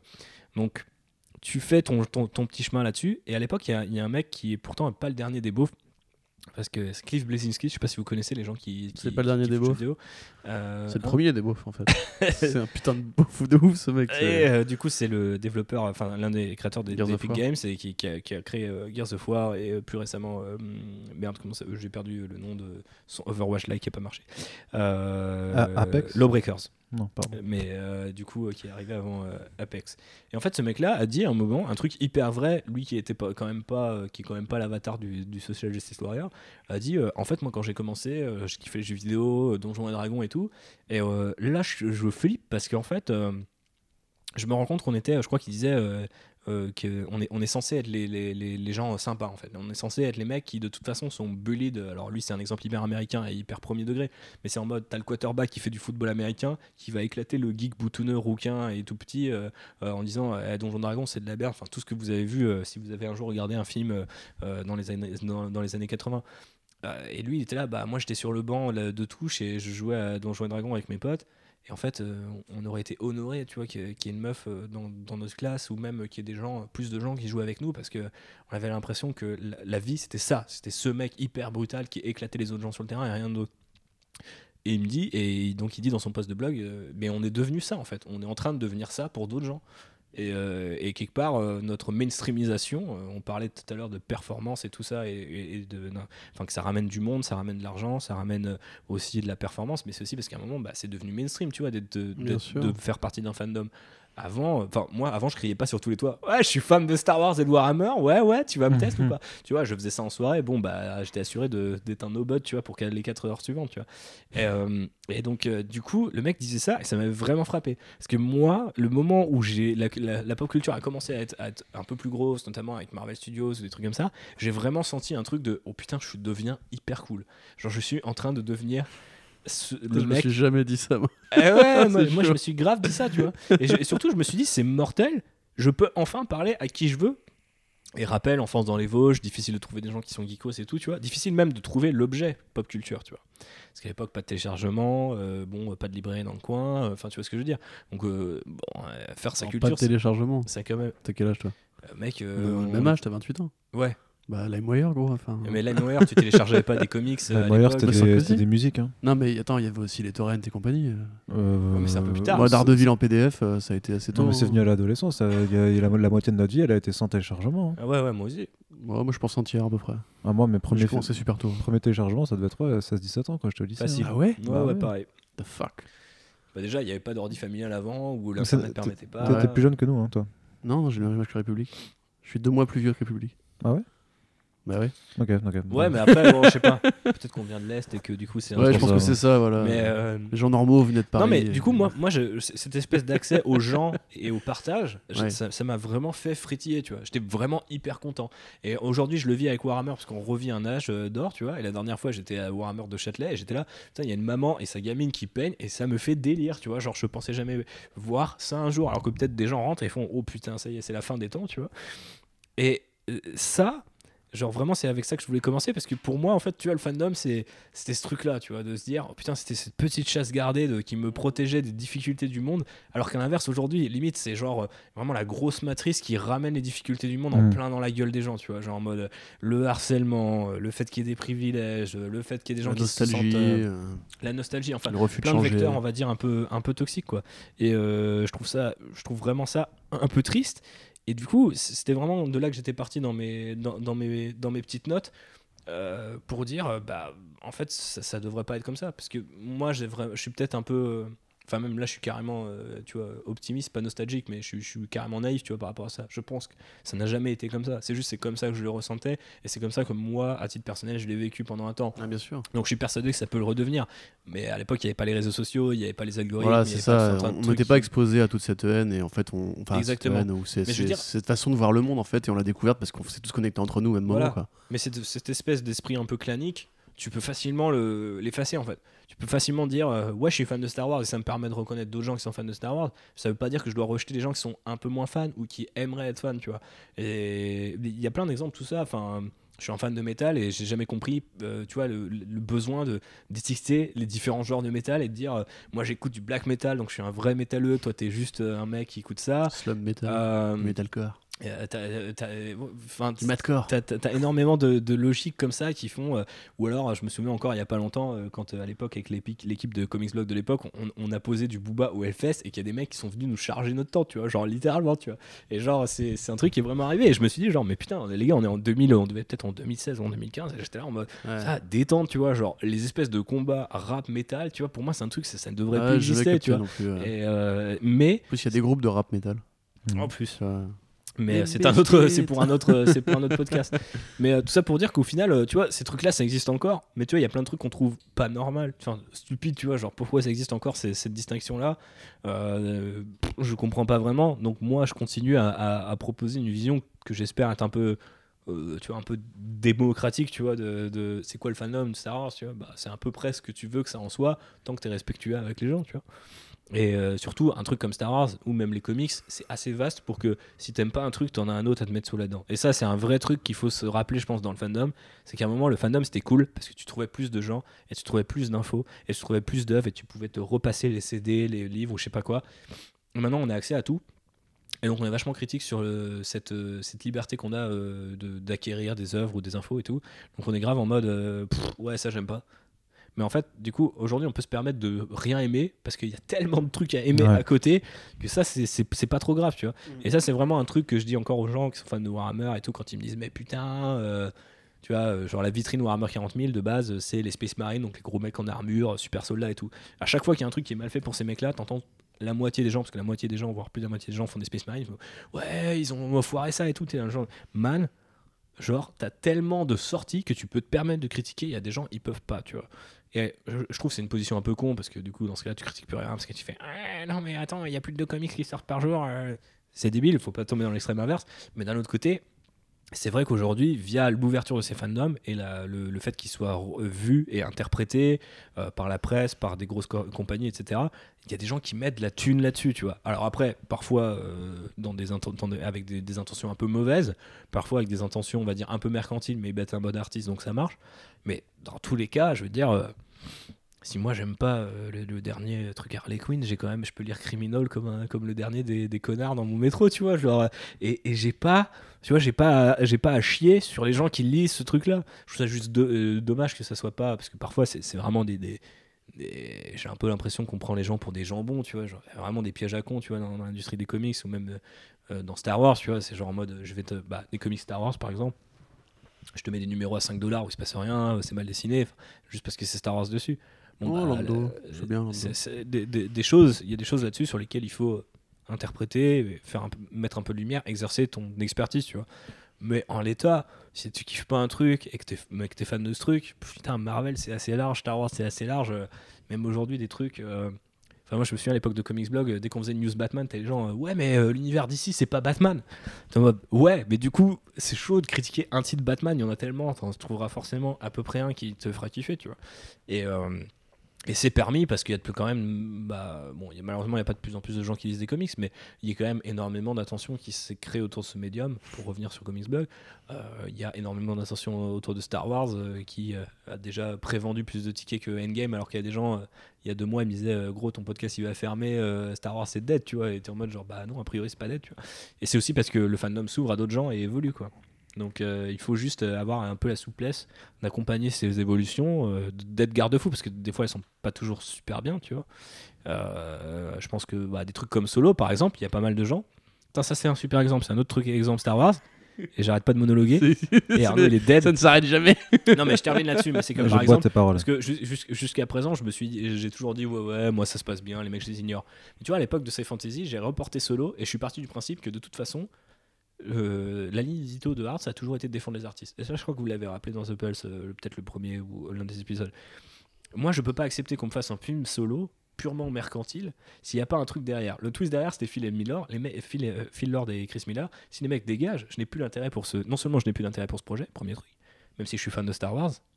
Et deuxièmement, euh, je trouve ça dégueulasse d'un point de vue industriel et, et, par respect pour leur travail, encore une fois.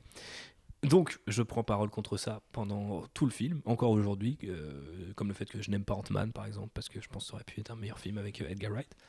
Euh, les gens qui connaissent Comics Blog depuis longtemps s'en souviennent. Mais c'est vraiment un truc où on m'a dit, man, tu peux pas dire que Solo c'est de la merde parce que tu es fan de Star Wars. Et en fait, pour moi, c'est vraiment une incompatibilité et c'est une forme de c'est une forme de, truc qu'on retrouve dans le fandom de il faudrait pouvoir tout accepter et tout tu donc c'est quand je parle de souplesse c'est accompagner les évolutions du monde euh, faire en sorte d'être un peu le garde-fou voire le gardien du temps par moment parce que tu as des mecs qui prétendent euh, être les gardiens du temps alors qu'ils sont super nuls et qu'ils ont une connaissance très limitée du, du game mais il faut aussi se dire que bah, des fois, la souplesse, ça implique aussi que tu peux critiquer ce qui se passe, tu vois. Et moi, je déteste, et j'ai souvent été ramené à ça à Comics Blog, encore aujourd'hui dans notre Rider, quand les gens me disent, mec, t'es fan de Star Wars euh, et t'aimes Rebels, t'es fan de Star Wars et tu critiques solo, t'es là genre, oui, mais en fait, il y a tellement de, tu vois, de, de façons d'aimer Star Wars, d'aimer les comics, d'aimer tout ce que tu veux, que c'est normal qu'à un moment, il y ait, peut-être des petites contradictions. Et que si ta définition du fandom, c'est faut aimer tout du truc, bah, ça sera jamais ma définition. Quoi. Ouais, bien sûr. Voilà. C'est tout. non, mais c'est non, mais c'est bien que tu, tu, finisses un peu sur le message d'ouverture en disant qu'effectivement on parle de la gestion du fandom. En fait, ça aurait dû être la gestion des fandoms parce que on s'aperçoit bien que de la même façon qu'un univers est divers et, propose énormément de choses, c'est-à-dire quand, quand, tu dis que tu es fan de DC, en fait, mais il y a plein de choses duquel tu peux être fan de DC et que se dire juste euh, ce, qui a, ce qui aurait pu être un peu mon cas il y a, il y a, six ans quand j'ai démarré où j'étais vraiment plus dans cette optique-là, de dire ouais, je suis fan de DC Comics donc tout ce qui vient de DC, j'aime, tu vois. C'était en plus, c'était un peu le je pense que c'était un peu le modus operandi qu'on avait sur DC Planets, qu'on avait vraiment un objectif de, toute façon c'est d'ici donc ça va être cool, tu vois. Où au final, bah non, tu t'aperçois qu'il faut aussi être critique pour avoir une vision un peu sereine et saine. C'est aussi parce que tu t'enfermes dans ton propre fandom, culture. C'était facile aussi sans doute à l'époque. Moi, je, je pense que je suis arrivé entre les deux, mais quand vous, vous étiez, quand il y a eu ces, époques, tu vois, DC Planet versus Comics Blog, c'est euh, Comics Blog qui avait descendu en flèche toutes les sorties d'ici, et puis c'était, ça c'était devenu un peu le même. De toute façon, tout ce qui est d'ici, c'est de la merde, tu vois. Et moi-même, à l'époque, qui était auditeur de Comics Blog, j'étais là, oh les gars, euh, franchement, j'étais un œil, euh, ça, ça, a évolué et tout, c'est pas mal, tu vois. Il y, a vraiment effectivement un moment où c'était de la merde, mais il y a des trucs cool, tu vois. Euh, et, c'est tellement facile, tu vois, de t'enfermer, moi-même le premier, tu vois, de me dire, euh, encore aujourd'hui, tu vois, ça c'est un truc que j'essaie d'autoréguler dans, dans Rider, c'est d'essayer de faire pas trop de blagues sur Solo. Mais en fait, je trouve ça tellement génial que je déteste le film, alors que des gens le kiffent, tu vois, genre, et, ça me met face à la contradiction. C'est ça aussi le fandom, c'est-à-dire qu'il y a des gens qui kiffent, moi je vais faire des vannes dessus, et eux ils vont me faire des vannes sur The Last Jedi, et c'est de bonne guerre, tu vois. Tant que c'est de bonne guerre et que c'est bon enfant, ça passe. Après, mhm. quand t'insultes des mères, euh, que tu pars dans le débat raciste, conspirationniste et tout, c'est là où c'est un peu plus épineux. Mais en étant le fandom, ça devrait être hyper facile à gérer, surtout avec les niches. Enfin, je veux dire, euh, aujourd'hui, euh, t'es fan de Batman Ok, il y a Tom King, il y a Snyder, il y a machin. Enfin, tu, tu, bombardes les gens, tu vois, avec de, trucs. Et limite, ils peuvent pas tout faire, quoi. Donc, euh, je sais pas, enfin, juste kiffer, être fan d'un truc. C'est cool. Kiffer, kiffer et continuer de transmettre ce genre de passion, essayer de, de pouvoir un peu l'inculquer et d'avoir la discussion, en fait, vraiment d'avoir toujours une, discussion un peu dans le respect de l'autre, même si effectivement, euh, par le statut qu'on a, parce qu'on bosse là-dessus 24 heures par jour, enfin pas 24 heures, mais on bosse tous les jours dessus, forcément, ben, on peut se permettre euh, à notre position d'avoir, ouais, c'est un, peu une autorité, mais c'est toute la balance, c'est de pas user d'un argument d'autorité pour rester ouvert, euh, ouvert aux gens. Donc voilà, je pense que euh, sur ce message positif euh, et d'ouverture euh, qui, qui, est bien, du coup, enfin, c'est bien d'être positif et d'avoir l'esprit ouvert, je propose qu'on arrête là, parce que ça fait quand même plus de deux heures, deux heures qu'on parle de tout ça. Donc j'espère que. Enfin, non, non, bah non, c'est justement, c'est très très bien. Moi, j'étais ravi de t'avoir avec nous. Je, vous pouvez d'ailleurs, je vais m'appeler Arnaud Inexistant, du coup, maintenant, en, en mémoire à ce podcast. Parce qu'effectivement. Tu as euh, des circonstances atténuantes. Oui, atténuantes aussi, du coup.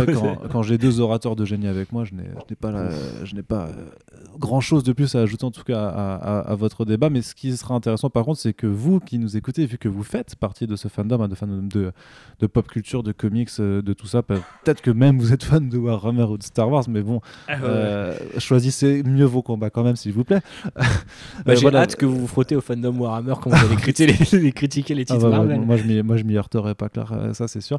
Euh, je voudrais faire une critique. mais, mais, Ah, mais carrément, avec, grand plaisir, euh, très cher Thibaut. Euh, oui, je, dis que vous qui faites partie d'une femme d'homme, bah, n'hésitez pas à faire vos retours dans les clans. Et aussi avec nous, avec les blogueurs, les influenceurs, les journalistes. voilà. Et euh, du coup, on va se euh, quitter là-dessus. Donc, euh, je te remercie encore une fois, République, d'avoir été avec nous. Merci, Corentin, également. C'est plaisir. Toujours un plaisir. Et on n'oublie pas, bien sûr, pour The Pulse, encore plus que pour toutes les autres émissions que nous faisons, ce qui est vital, c'est de partager le podcast, partager l'émission pour faire vivre ce genre de. de Mettez des étoiles. Voilà. pour faire vivre ce, type de podcast qui, euh, qui, malgré tout, est assez rare dans, dans les sphères des podcasts et donc qui, j'ose le croire, par prétention un peu, mérite d'être soutenu encore un, petit peu plus que, que, tout le reste. Et on vous dit donc à très bientôt pour le prochain numéro de The Pulse. Salut Salut Bisous Et consommez The Pulse, monde de lecteurs.